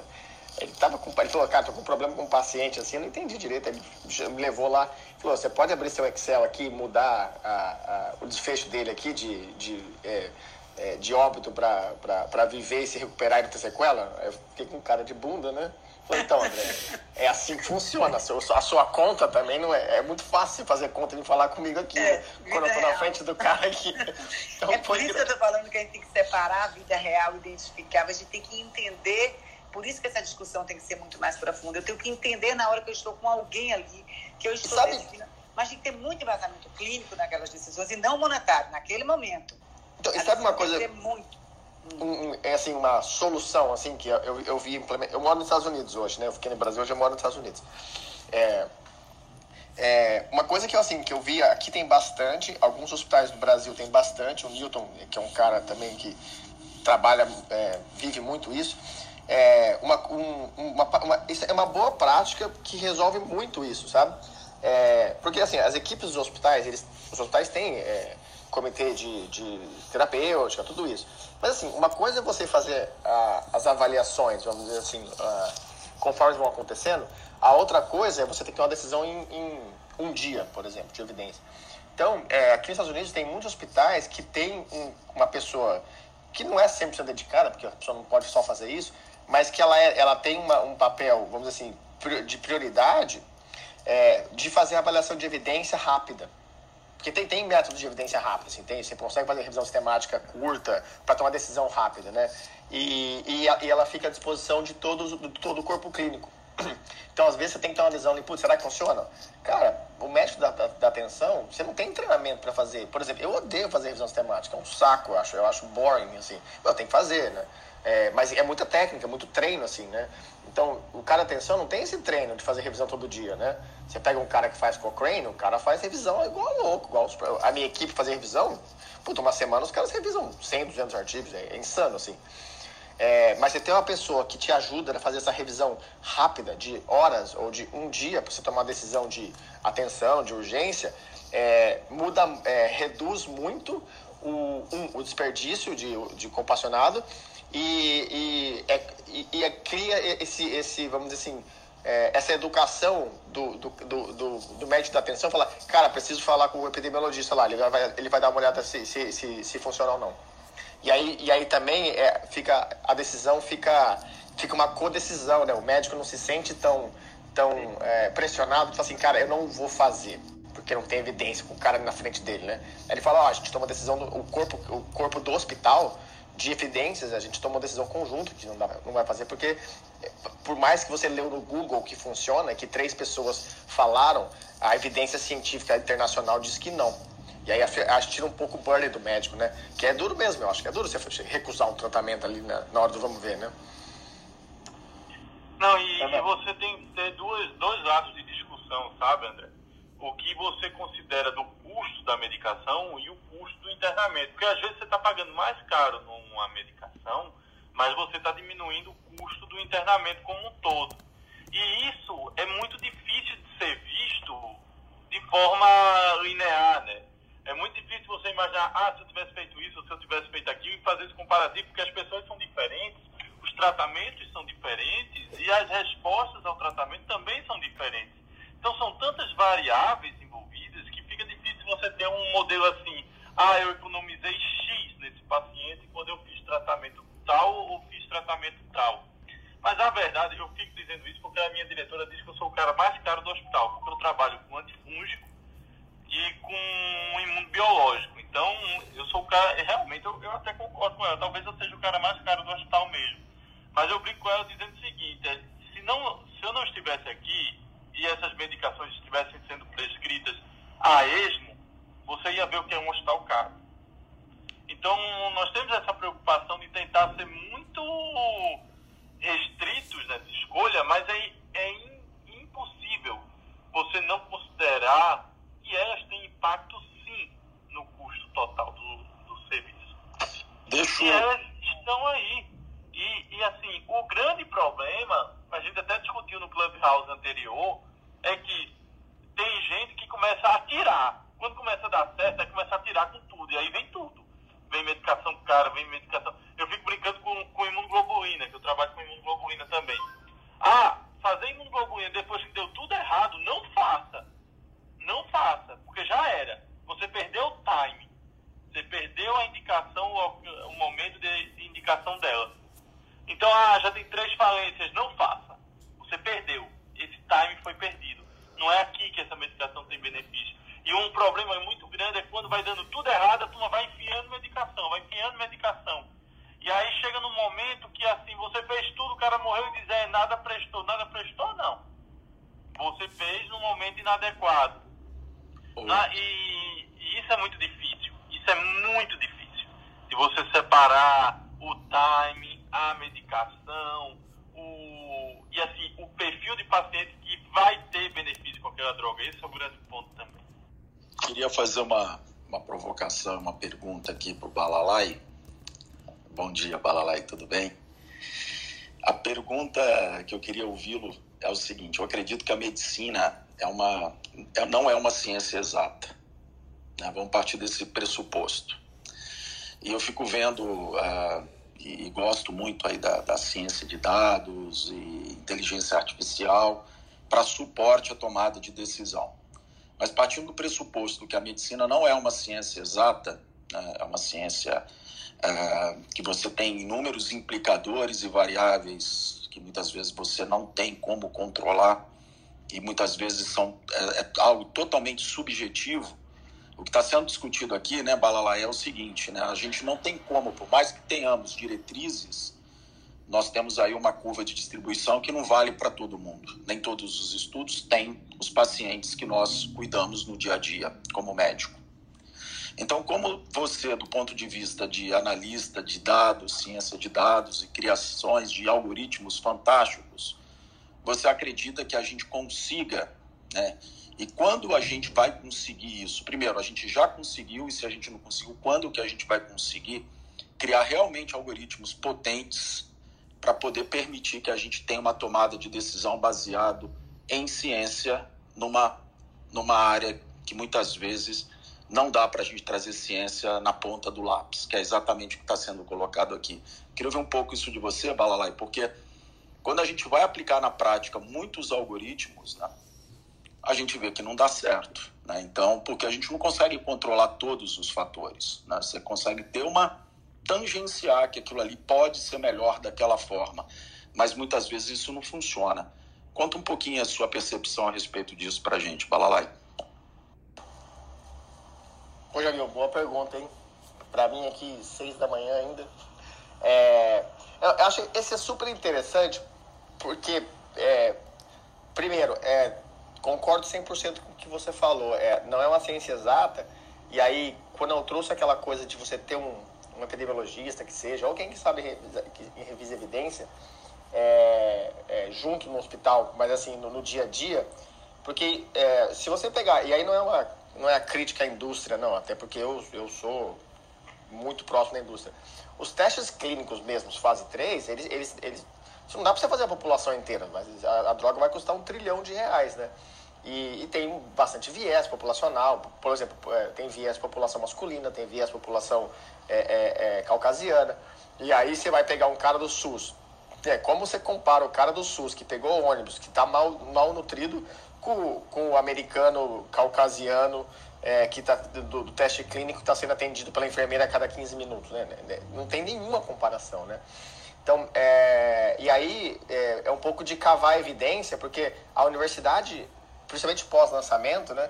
A universidade gera muito dado, você vê muito estudo independente, né? E aí é o cara cavar um pouco de evidência, é, não, é, é, não só a do teste clínico. Quando a droga é muito nova é mais difícil, né? Mas aí, respondendo a sua pergunta, o quando, eu acho que já começou a melhorar, porque é, cada vez mais. É, eu sei que é meio balela falar de evidência de mundo real. Balela que eu digo assim, tá, tá meio muito espuma, assim, todo mundo fala. fala é, me, é, meio, é meio balalai falar de evidência de. É meio balalai, assim, tem BHC, é, é, Artificial Intelligence, é, Real World Evidence. Mas assim. é, é o ponto é que cada vez mais é, tem é, os dados porque o dado do hospital, do prontuário eletrônico, ele é muito fragmentado. Então, dificilmente você vai ter uma super base de dados do mundo que todo mundo compartilha de hospital, né? Mas o, o, o da, os dados de transações clínicas, eles, eles é, que é a conta médica, né, o DataSUS ou a, o TIS aqui no Brasil, é, na, no, na saúde suplementar, ele, ele dá conta de uma boa parte da tomada de decisão, sabe? Da decisão populacional. É, às vezes não, dependendo do que você está fazendo, é, você precisa muito no detalhe, sei lá, uma, um biomarcador, assim, mas e, é, no, no geralzão, assim, 70%, 80% das decisões clínicas, se você, é, você consegue fazer bem feito no mundo real com, com conta médica. E aí, se você está no hospital, é, é, você, a gente chama de enriquecer, você manja pra caramba de dado, né, Jamil? Mas a. É, enriquecer o dado com, com, com, a, com, a, com o prontuário ajuda a melhorar.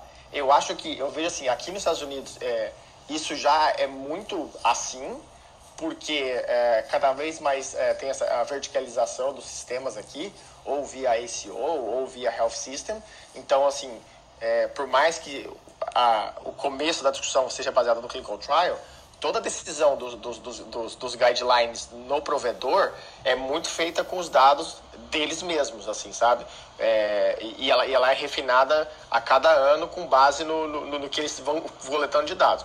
São todos os hospitais? Não são.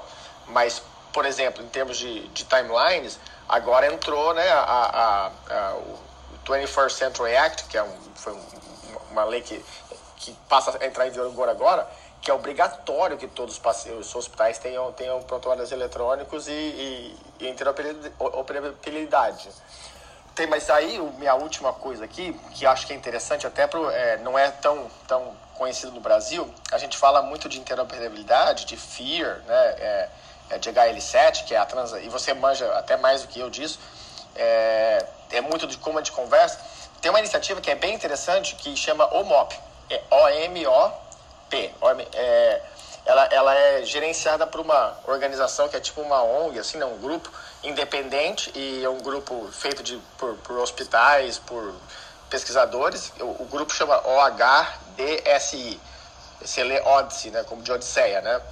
Que é que que, que, que, que, que essa iniciativa faz? Eles tentam criar um padrão, que é esse OMOP, é um padrão, é um padrão para você é, não um padrão de transação de dados, mas um padrão de análise de dados. Então, é mais ou menos como o, o CID, o SNOMED, mas muito mais completo, que ele pega, ele pega é, todo medicamento, é, código de doença, pega é, diagnóstico, e você cria isso e você estandariza essa, essa, é, vamos dizer, essa base, todas as bases de dados de hospital, de plano de saúde. Eu participei da, vamos dizer assim, da conversão para o MOP do DataSUS, há uns quatro anos atrás. Foi a primeira vez que o dado brasileiro subiu para isso. E, é, e é uma, essa base, se, se, o dado é público, ela fica disponível para todo mundo. Então, se vocês quiserem estar no site lá, tá lá. Tem um monte de dado de graça, assim, sabe? E aí, o que, que os caras. Aonde que isso é, atinge potencial? Hoje, é, essa iniciativa, ela tem alguns anos já, sei lá, uns, uns 8, 10 anos já. É, tem muitos hospitais. Acho que o HC da USP entrou na iniciativa agora, assim. Não tem custo nenhum, tá? É, é, é bem, é bem é, colaboração estilo Linux, assim, sabe? É, há uns três anos, eles fazem um encontro anual. É, há uns três anos atrás eu vim apresentar aqui, eu morava no Brasil, eu vim apresentar aqui nos Estados Unidos é, o resultado da, da, da, conversão do DataSUS para o OMOP. Então, o que, que os caras fazem? Como, como a, a, os dados estão todos padronizados para análise, não só não, não, é, não é padronizar no nível lá da, do prontuário, mas para análise, é como se fosse uma camada em cima do dado do hospital. Você pode ter MV, pode ter TASI, pode ter o que você quiser, mas aí se você converte para uma camada de, de análise, que não necessariamente precisa ser a camada que o cara vai colocar o dado, é, o cara escreve um protocolo clínico e é bem user-friendly, tipo, é bem caixinha, então você não precisa ser o, o, o, super programador, é bem drag and drop. Tem uma ferramenta que chama Atlas, que é onde aberta também, você pode ir lá. Você, escreve, você faz um protocolo, ah, quero fazer esse estudo aqui, quero saber como é que é, que está no mundo. E aí é uma comunidade, você coloca lá, pessoal, é, eu quero avaliar esse desfecho aqui, é, tá aqui meu estudo, então, na, você vê o estudo friendly, mas por trás ele está todo codificado. E aí os hospitais que querem participar, o pessoal fala, não, eu vou rodar também. Mas então de... você não precisa André, entregar daí... a sua base de dados. Seria aquela base de, de validação científica que a gente não vê muito nos estudos normais, né? Não, é, é, não, é, é, é, a base real dos hospitais. Entendeu? Por exemplo, a base do HC da USP foi convertida para o MOP, então o cara quer rodar o estudo dele, ele, óbvio, ele, ele, ele pode aprovar no comitê de ética, é, depende do país, depende de como é fazer, mas assim, o cara lança o algoritmo, tipo, é tipo um fórum, entendeu? O cara lança no fórum, ó, vou rodar um estudo de, sei lá, de antifúngico, igual o Felipe falou. Todos os hospitais do mundo que estão na comunidade, que querem participar, o cara fala assim, eu vou rodar. Então o cara recebe o, o arquivo do algoritmo, né, do estudo, ele roda na base dele, sem, sem ter que fazer a base ficar pública nem nada. Então você não, você não entra em nada de LGPD, disso. E o cara manda os resultados da base dele para quem está fazendo o grupo do estudo. Então você tem acesso, sei lá, à base de 300 hospitais no mundo, o cara vai rodar e te dar, entregar o resultado analisado, porque aí tem toda um engine por cima disso que faz sozinho. E aí vocês publicam o estudo em, em semanas. Tanto que no encontro anual dos caras, eles fazem tipo um. Esse é um verdadeiro hackathon mesmo. Os caras, primeiro dia, eles sentam e falam com a audiência, sabe? Dá umas mil pessoas esse encontro, assim. É, qual vai ser o estudo que a gente vai fazer? Aí eles ficam um dia discutindo qual que é o estudo. Aí eles têm 24 horas para escrever o protocolo, rodar o estudo, escrever o estudo e publicar. Então os caras publicam o estudo de mundo real em, sei lá, 9, 10 países, é, com dado real de hospital em 24 horas. Então, assim, é, acho que isso vai um pouco no, no, no caminho do que você falou, Jabil, de que é, a minha visão é isso vai acontecer quando a galera começar a colaborar. E às vezes colaborar não é subir a base para o AWS todo mundo acessar, mas é ter uma camada inicial de educação, que é o cara que roda um estudo lá, sei lá, no Harvard Program, é um, é um investigador principal, o cara tem critério, ele, é, o cara escreveu o protocolo, tem critério. E aí você consegue gerar estudos assim de mundo real, que seria o que? A, a, a, população da, é, não, não linear, com uma, com uma velocidade muito rápida, né? Eu vejo muito isso bom. como uma, um, assim, um puta transformador, assim, sabe? É, eu, só para complementar aqui, Balala, embora não precise nenhuma complementação na sua fala, sempre é muito completa, é, mas assim, a percepção que eu tenho é que esse movimento dos Estados Unidos, né, é, de tornar uh, públicos dados em saúde, públicos no sentido de que as pessoas vão ter acesso aos dados em saúde, é, e vai ser uma, é um projeto já, uma obrigação legal, isso vai ajudar muito, né? Esse tipo de. Desculpa aí, pessoal, não estou com Covid, não. Eu tô rouco mesmo. Eu acho que ontem eu falei demais, assim, enfim. O é, que que acontece? Eu acho que isso vai alavancar esses, é, exatamente isso que você está falando. E, assim, a, a, percepção que eu vejo no Brasil é que a gente caminhe para esse cenário também. Né? A gente ainda está engatinhando né, nisso, mas eu acredito que a gente vai conseguir. É, eu, na minha opinião, eu acho que o paciente é dono dos dados e, e de fato, a permissão para que esses dados sejam analisados de modo totalmente anonimizados e etc., numa, uh, por vários uh, players, eu acho que isso vai ajudar muito nisso que, que o Balalai está comentando. Né? Desde que haja uma nomenclatura, uma taxonomia uh, única, isso, obviamente, todos os órgãos que já trabalham com isso permitem que, que seja dessa forma. Né? Agora, eu uma coisa, uma provocação, Balalai, é uma coisa que eu fico vendo, né? Eu acho que todo mundo vê desfecho em valor é, monetário, né? É, e você gosta muito, né, de VHBC e tal. Eu acho que acho que um dos motivos para a gente colocar uma variável numérica em todos esses processos é exatamente aquilo que eu te falei lá atrás. Eu acho que a medicina, quando a gente não usa dados exatos, né, como numéricos e custos etc., a gente fica muito perdido. É por isso, na minha opinião, né, é, quando você fala de saúde baseada em valor, ela faz tanto tanto eco, porque de fato você consegue colocar uma variável né, numérica, que é uma variável realmente fixa, num mundo totalmente aleatório, entendeu? Então, assim, quando eu te fiz aquela pergunta, é, é exatamente assim, é, é, eu acho que a medicina vai por um caminho que, assim, é, por mais que a gente tenha inúmeros algoritmos, bases, etc., na minha opinião, eu não tenho ideia do tamanho dessa base, mas eu acredito que a gente dificilmente vai chegar numa em que, se a gente não usar dados fixos, numéricos e imutáveis, a gente não vai conseguir chegar a algoritmo absolutamente nenhum. Por quê? Porque a medicina não é uma ciência exata. E isso complica muito qualquer algoritmo hoje para você basear em suporte. Eu dou essa droga, eu não dou essa droga, e por aí vai. Por isso que essas discussões são tão polêmicas. Né? A gente, sempre quando você fala alguma coisa, tem muito. É, é, você percebe que tem muito. É, é tem muita gente que defende alguma coisa ou outra, porque isso a, a, medicina permite isso. Por mais que você tenha diretrizes, consensos e guidelines, muitas vezes você não tem os pacientes que estão ali dentro. Você tem que lidar com esses pacientes no dia a dia. Já Por isso eu acho que tem tanto eco, né?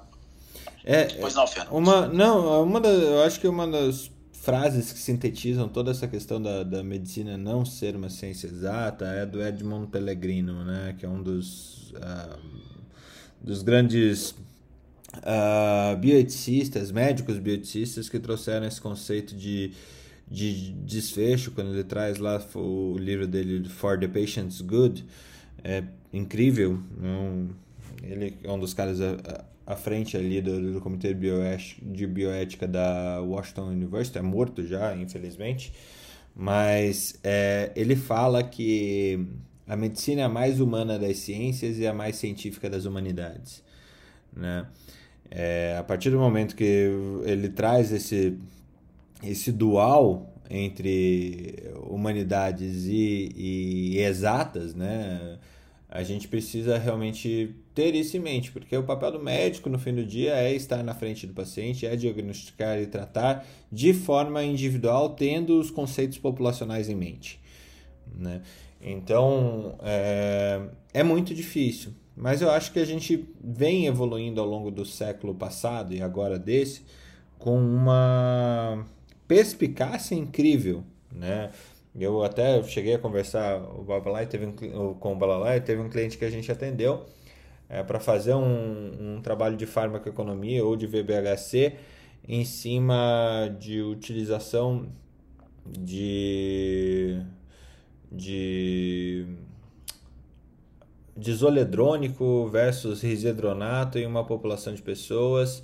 E daí, enquanto você falava e fazia a sua pergunta para o André, eu me lembrei do índice Frax, né? que é o que é utilizado para você ver o risco do paciente dele ter uma primeira fratura é, decorrente de, de osteoporose ou, ou o risco também dele refraturar. Né? E aí a gente coloca todos esses componentes numa, num cálculo, uh, entre aspas, simples do Frax, é, para ver, é, quantificar é, o impacto que uma fratura causaria no, na vida daquele indivíduo versus o custo da medicação para a prevenção dessa fratura. Então, é, é assim, é, um, é animal estudar isso com todas essas vertentes.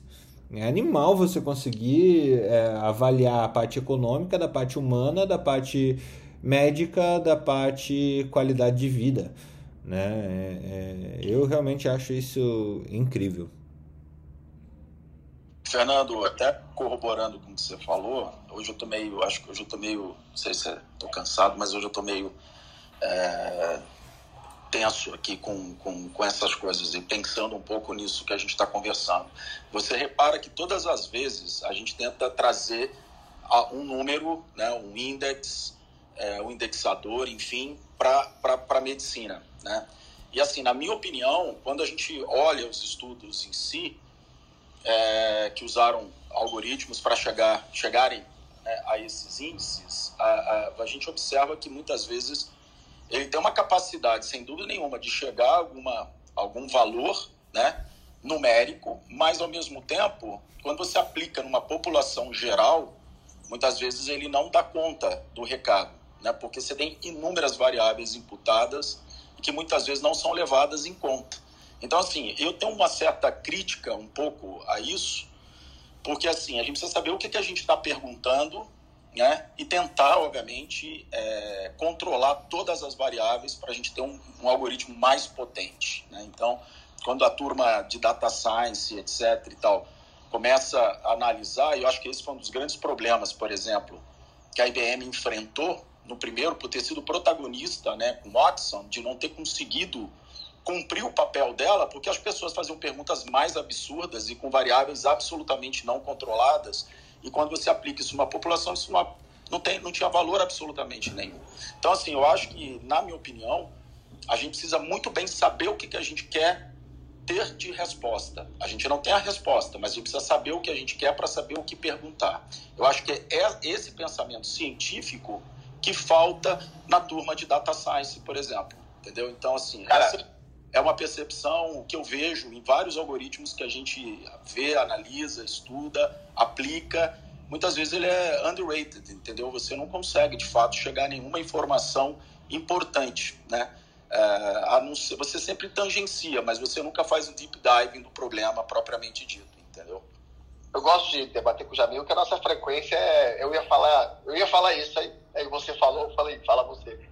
É, cara, duas coisas que eu queria falar rapidinho. Assim, eu, eu tá? vou fazer um. Eu fiz um coraçãozinho com a mão. É, Vocês é, não estão vendo, mas eu fiz um coraçãozinho com a mão. não, pro, pro, pro, gostinho de quero mais, assim, né? Porque essa, essa, poderia ser até uma discussão pro, pra segunda-feira e tal. Que é, é, A primeira coisa, acho que até a gente discutiu, acho que numa outra é, conversa, eu o Jaime tava.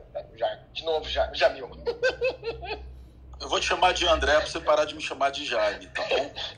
eu Jamil de Jaime duas vezes. O, o Jamil é, te trouxe, que é o seguinte. É, durante a galera de Data Science, e eu, e eu me incluo nisso no começo da minha carreira, você, você, você é numerador de coisas, você quer colocar é, índice em tudo. E aí você cria um, um burden é, qualquer estudo que você vai fazer, por isso que às vezes não dá certo. Você cria um burden, o cara da ponta. Então, é, para mim, o um exemplo clássico é artrite reumatoide. Se você for fazer um, um estudo de, de, vida real ou, de, ou, ou mesmo de value-based healthcare e falar para o reumatologista, ó, para isso, cara, a cada, a cada duas semanas você vai ter que fazer é, DAS 28. Cara, DAS 28 é um exame de reumatologia, de artrite reumatóide, tem que olhar, tem que avaliar com protocolo, 28 é articulações Cara, quem é que na assistência do SUS tem tempo para fazer dados 28 a cada 15 dias? Não tem. Então, às vezes a galera passa do ponto de, ah, eu quero, eu preciso saber tudo que está acontecendo, senão não vai funcionar. Aí, assim, aí a, a assistência vira, uma, vira uma, uma, deixa de fazer assistência e vira uma área de coleta de dados. Clínicos o dia inteiro, né? E você não faz mais assistência. Então, falta um pouco, eu concordo total, falta esse balanço, você saber o que, é, é, o que, que você realmente precisa medir para parar de ficar também é, tentando colocar sensor na, no hospital inteiro, no, no, nas costas do médico, no, no, dedo do médico, né? Então, assim, falta um pouco disso, de conhecer o que, que é, é o que, que é variável importante, o que, que, que você só está medindo por, por, por, por, por, vamos dizer assim, é, só para ser sofisticado.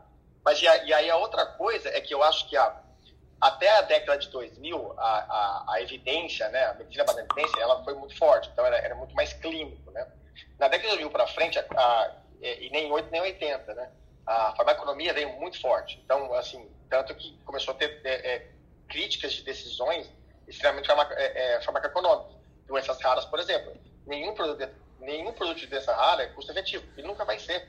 Porque, porque não, essa metodologia não, não funciona em geral para isso, né? Não com, com, com, as definições que a gente tem. E aí, de um tempo para cá, parece meio óbvio, mas começou a, a, a, se falar muito mais disso, que é a famosa decisão multicritério. A metodologia mais, mais conhecida chama MCDA, Multi-Criteria Decision Analysis, que nada mais é para mim, que eu fui engenheiro a vida toda, que é fazer scorecard, né? Só que assim, o scorecard é, eu vou dar tantos pontos para a evidência clínica, eu vou dar tantos pontos para a evidência econômica, mas eu também vou dar tantos pontos para a visão do paciente, eu vou dar tantos pontos para o impacto no sistema de saúde, vou dar tantos pontos para preferência. A preferência do sistema, às vezes, ela funciona. É, atualmente, no COVID, a preferência é para é a COVID. Então, o sistema vai é, despriorizar outras coisas. Infelizmente, o dinheiro não é infinito, né? E aí, como é que você faz as preferências? Você faz um workshop, você chama as pessoas, conversa, chega num consenso, define os pesos, e aí você faz a análise, porque aí, aí sim você vai ter a, a, a decisão para aquele, aquele hospital, ou para aquela cidade, ou para aquele estado, com base nas pessoas que vivem aquilo, e por mais que a farmacoeconômica, evidência internacional, tem um monte de outras coisas. Que aí acho que a coisa mais. E aí, Fernando, se quiser, a gente pode marcar uma conversa para falar sobre decisões multi, multicritérios em saúde, que é interessante. Que a, aí eu deixo a pegadinha final, que é, é a gente fala muito de paciente, né, centrado no paciente, no paciente, mas é, na decisão de política de saúde, pouco a gente olha assim, ah, é bom para o paciente ou não, mas não, não, mas não, a gente não está perguntando se é bom para o paciente ou não. É uma decisão se o médico acha que é bom para o paciente ou não. Então não é centrado no paciente, é só olhado para o paciente. Mas assim, a, a, a, preferência do paciente não é colocada. Né? É, e aí tem uma corrente nova de estudos, são os casos de Chicago, acho que até falei em algum lugar alguma vez isso, é, que eles começaram a colocar nas análises dele a, o critério de, de, preferência mesmo, assim, sabe? E, e, e, não o médico medindo, mas eles criaram uma maneira, um score para o paciente responder sua preferência. E a, e a, mais clássica dessa, eu acho que é, aí já você que é, é, é, trabalha na cardiologia também, é, por exemplo, você vai fazer um stent no cara ou não? Ele pode querer não, não, não ou fazer uma, uma, uma, alguma coisa mais invasiva, né? Coronariana. O cara pode querer ou não, porque, sei lá, ele tem, ele tem, ele, ele tem alto risco e ele está com problema na empresa dele, com a família dele, e se ele for para a mesa de cirurgia e morrer, a família dele vai implodir, porque tá, tá, tá tem uma disputa legal para quem qual filho vai ter a empresa. Cara, isso, isso, isso não avalia na farmacologia, entendeu? Isso não aparece nunca. Mas o médico da atenção tem muito isso. Você vê, você pergunta para o cara. Só que isso não é, é, isso não é quantificado. E aí essa galera de Chicago eles estão começando a, a, criar maneiras de quantificar isso, né, com base e, e, e padronizar essa quantificação, né, de se o paciente quer ou não e você coloca no componente de decisão. Que é um negócio muito legal, que eu acho que isso é, é o meio termo entre a humanização da assistência, que é tipo, ah, o cara quer ou não quer, e a, vamos dizer assim, a racionalidade da farmacoeconomia. É, é uma coisa bem nova, assim, e deixo para o debate do, das próximas conversas. Porque agora não vai ter como mais, gente. O João já tá me passou aqui na duas vezes me olhando. Ô, oh, você não vai fazer meu café da manhã, não? É, tá complicado aqui. É, passamos já, são oito e meia.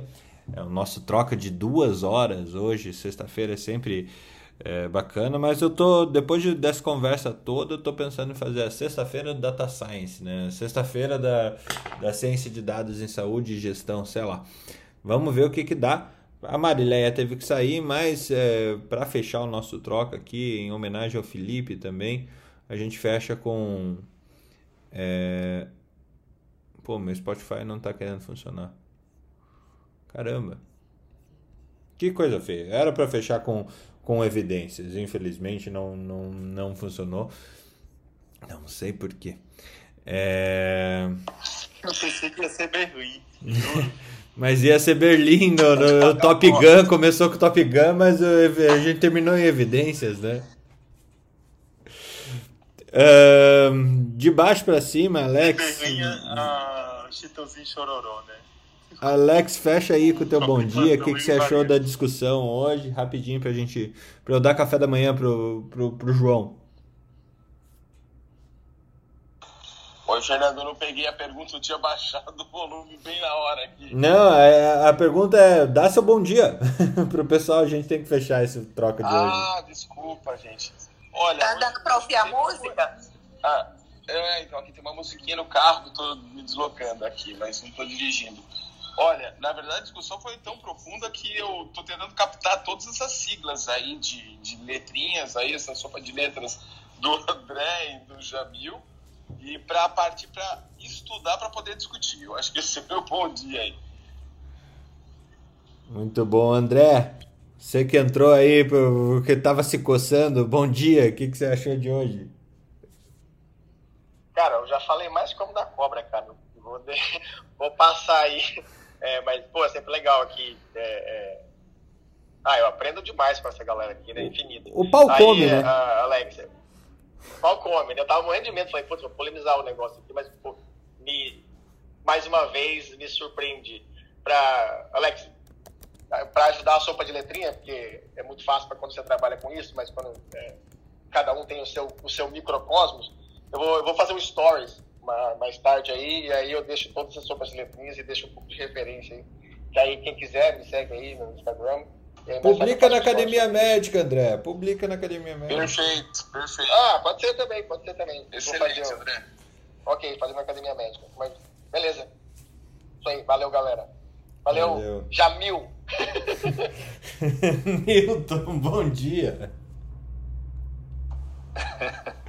Bom dia, cara. Dizer que hoje eu achei fantástico esse bate-bola aqui entre o Jamil e o André, cara. Eu fiquei só discutando aqui. É um assunto que eu gosto pra caramba esse aí, né? E a minha percepção é exatamente a mesma que o Jamil colocou em relação a isso, é que a gente, os algoritmos que estão fazendo aí ou que estão disponíveis, eles, eles não estão baseados no que a gente precisa saber, sim que dá para fazer, né? Então tem assim, eu não vi nada de tão relevante ainda, sinceramente, que vai mudar muita coisa por enquanto. E trazer a mensagem que as diretrizes, na verdade, a diretriz ela é uma estrada, né? não é um trilho. Então, quando a gente vai decidir, a gente usa todas as evidências, mas a gente usa muito o, o, que está na nossa frente, o que está em volta, né? no contexto do paciente. Então, eu quero trazer o conceito de valor, né? que é o desfecho e o que é importante para o paciente sobre o custo. Então essa conta a gente nunca pode é, perder de vista, nós médicos, né? Então assim, o custo ele é importante, mas o que traz valor, que agrega valor no cuidado do paciente tem que ser mais importante na conta. Ele vai lá em cima, lá no numerador. E aí trago uma dica de final de semana, assistir de novo o filme Jobs, para quem gosta de inovação, muito bacana, assisti é, segunda vez já, e assisti um filme também, acho que foi O Rei, na Netflix, também muito bom. Tá aí para quem quiser. Bacana. Valeu. Jamil, nosso campeão brasileiro de jogos de realidade virtual.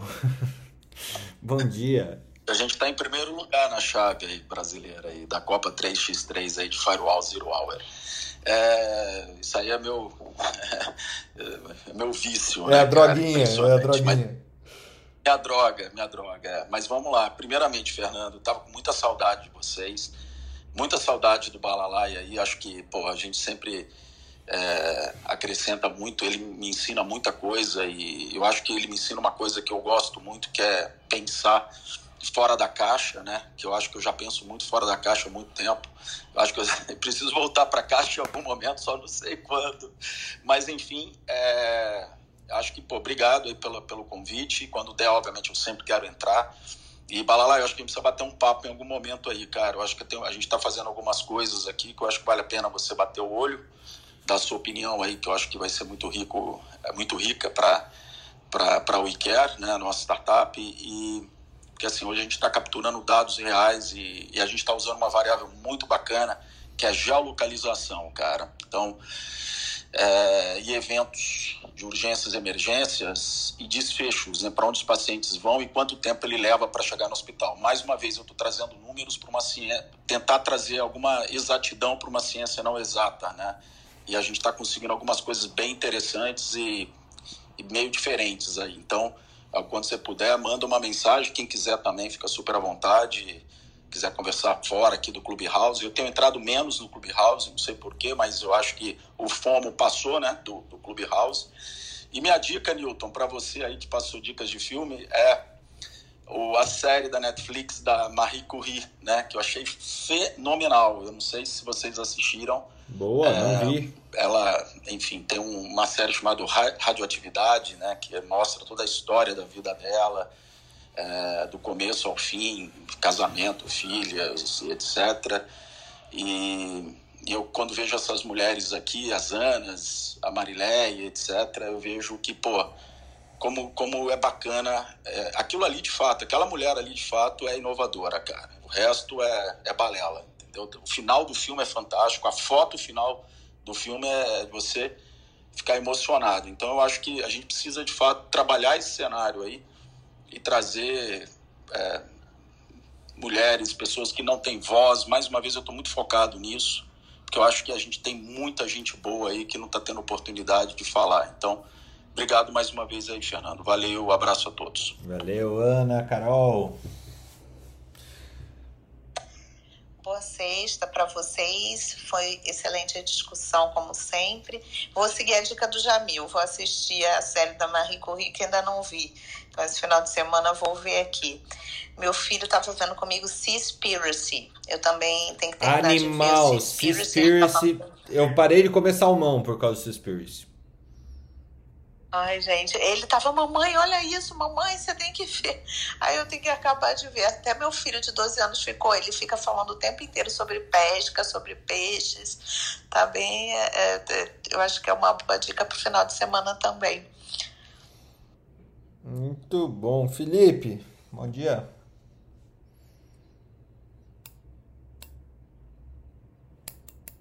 Uh, nada de Felipe. Ana Paula Panigassi, bom dia. Já com o Python na mão, né? Já é meio-dia aí quase. É, eu tô. Eu tô. Pera, Jen. Eu tô fazendo almoço, na verdade. É, eu, eu tenho uma frase que eu gosto muito, que hoje é o dia para ela, sabe? É, se você é a pessoa mais inteligente da sala, você está na sala errada. Então, eu queria fechar com isso, sabe? É. Hoje foi sensacional, foi incrível. Então, então, assim, cada vez mais tenho orgulho de não ser a pessoa mais inteligente dessa sala. Show de bola. Show de bola. É, eu conheci essa piada, frase. Piada de engenheiro é. Já sabe a piada de engenheiro pra isso, Fernando? Não, como é que é de. inteligente na sala, ou, ou você tá na sala errada, ou você tá trabalhando na Enron não sei se você já ouviu falar desse documentário, The Smartest Guys in the Room. Aliás, dica de documentário, documentário sobre a Enron. Muito bacana. É, é que chama, o documentário chama The Smartest Guys in the Room. Eu preciso ver os dois, da Marie Curie e esse daí. É, gente, excepcional, excepcional. Assim, é, eu não canso de ter dias excepcionais com vocês. Realmente começar esse dia com vocês é, é incrível. Para você que não faz parte ainda lá no nosso grupo de Telegram, provavelmente a gente vai levar esse negócio todo lá pro Telegram. É, e porque assim foi incrível e a gente tem a possibilidade de trazer todos os artigos que a gente traz.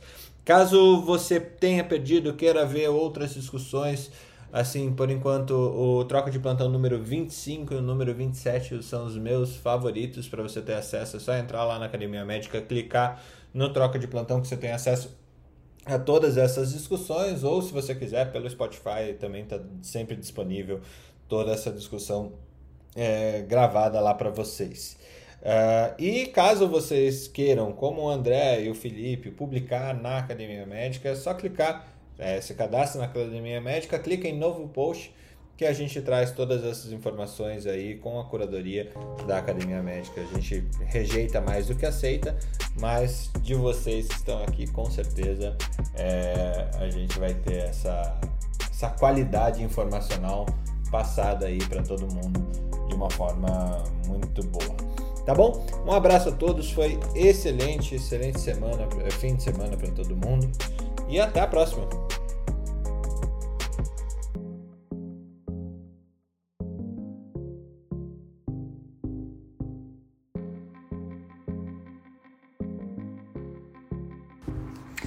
Academia Médica. Bem-vindo à revolução do conhecimento em saúde.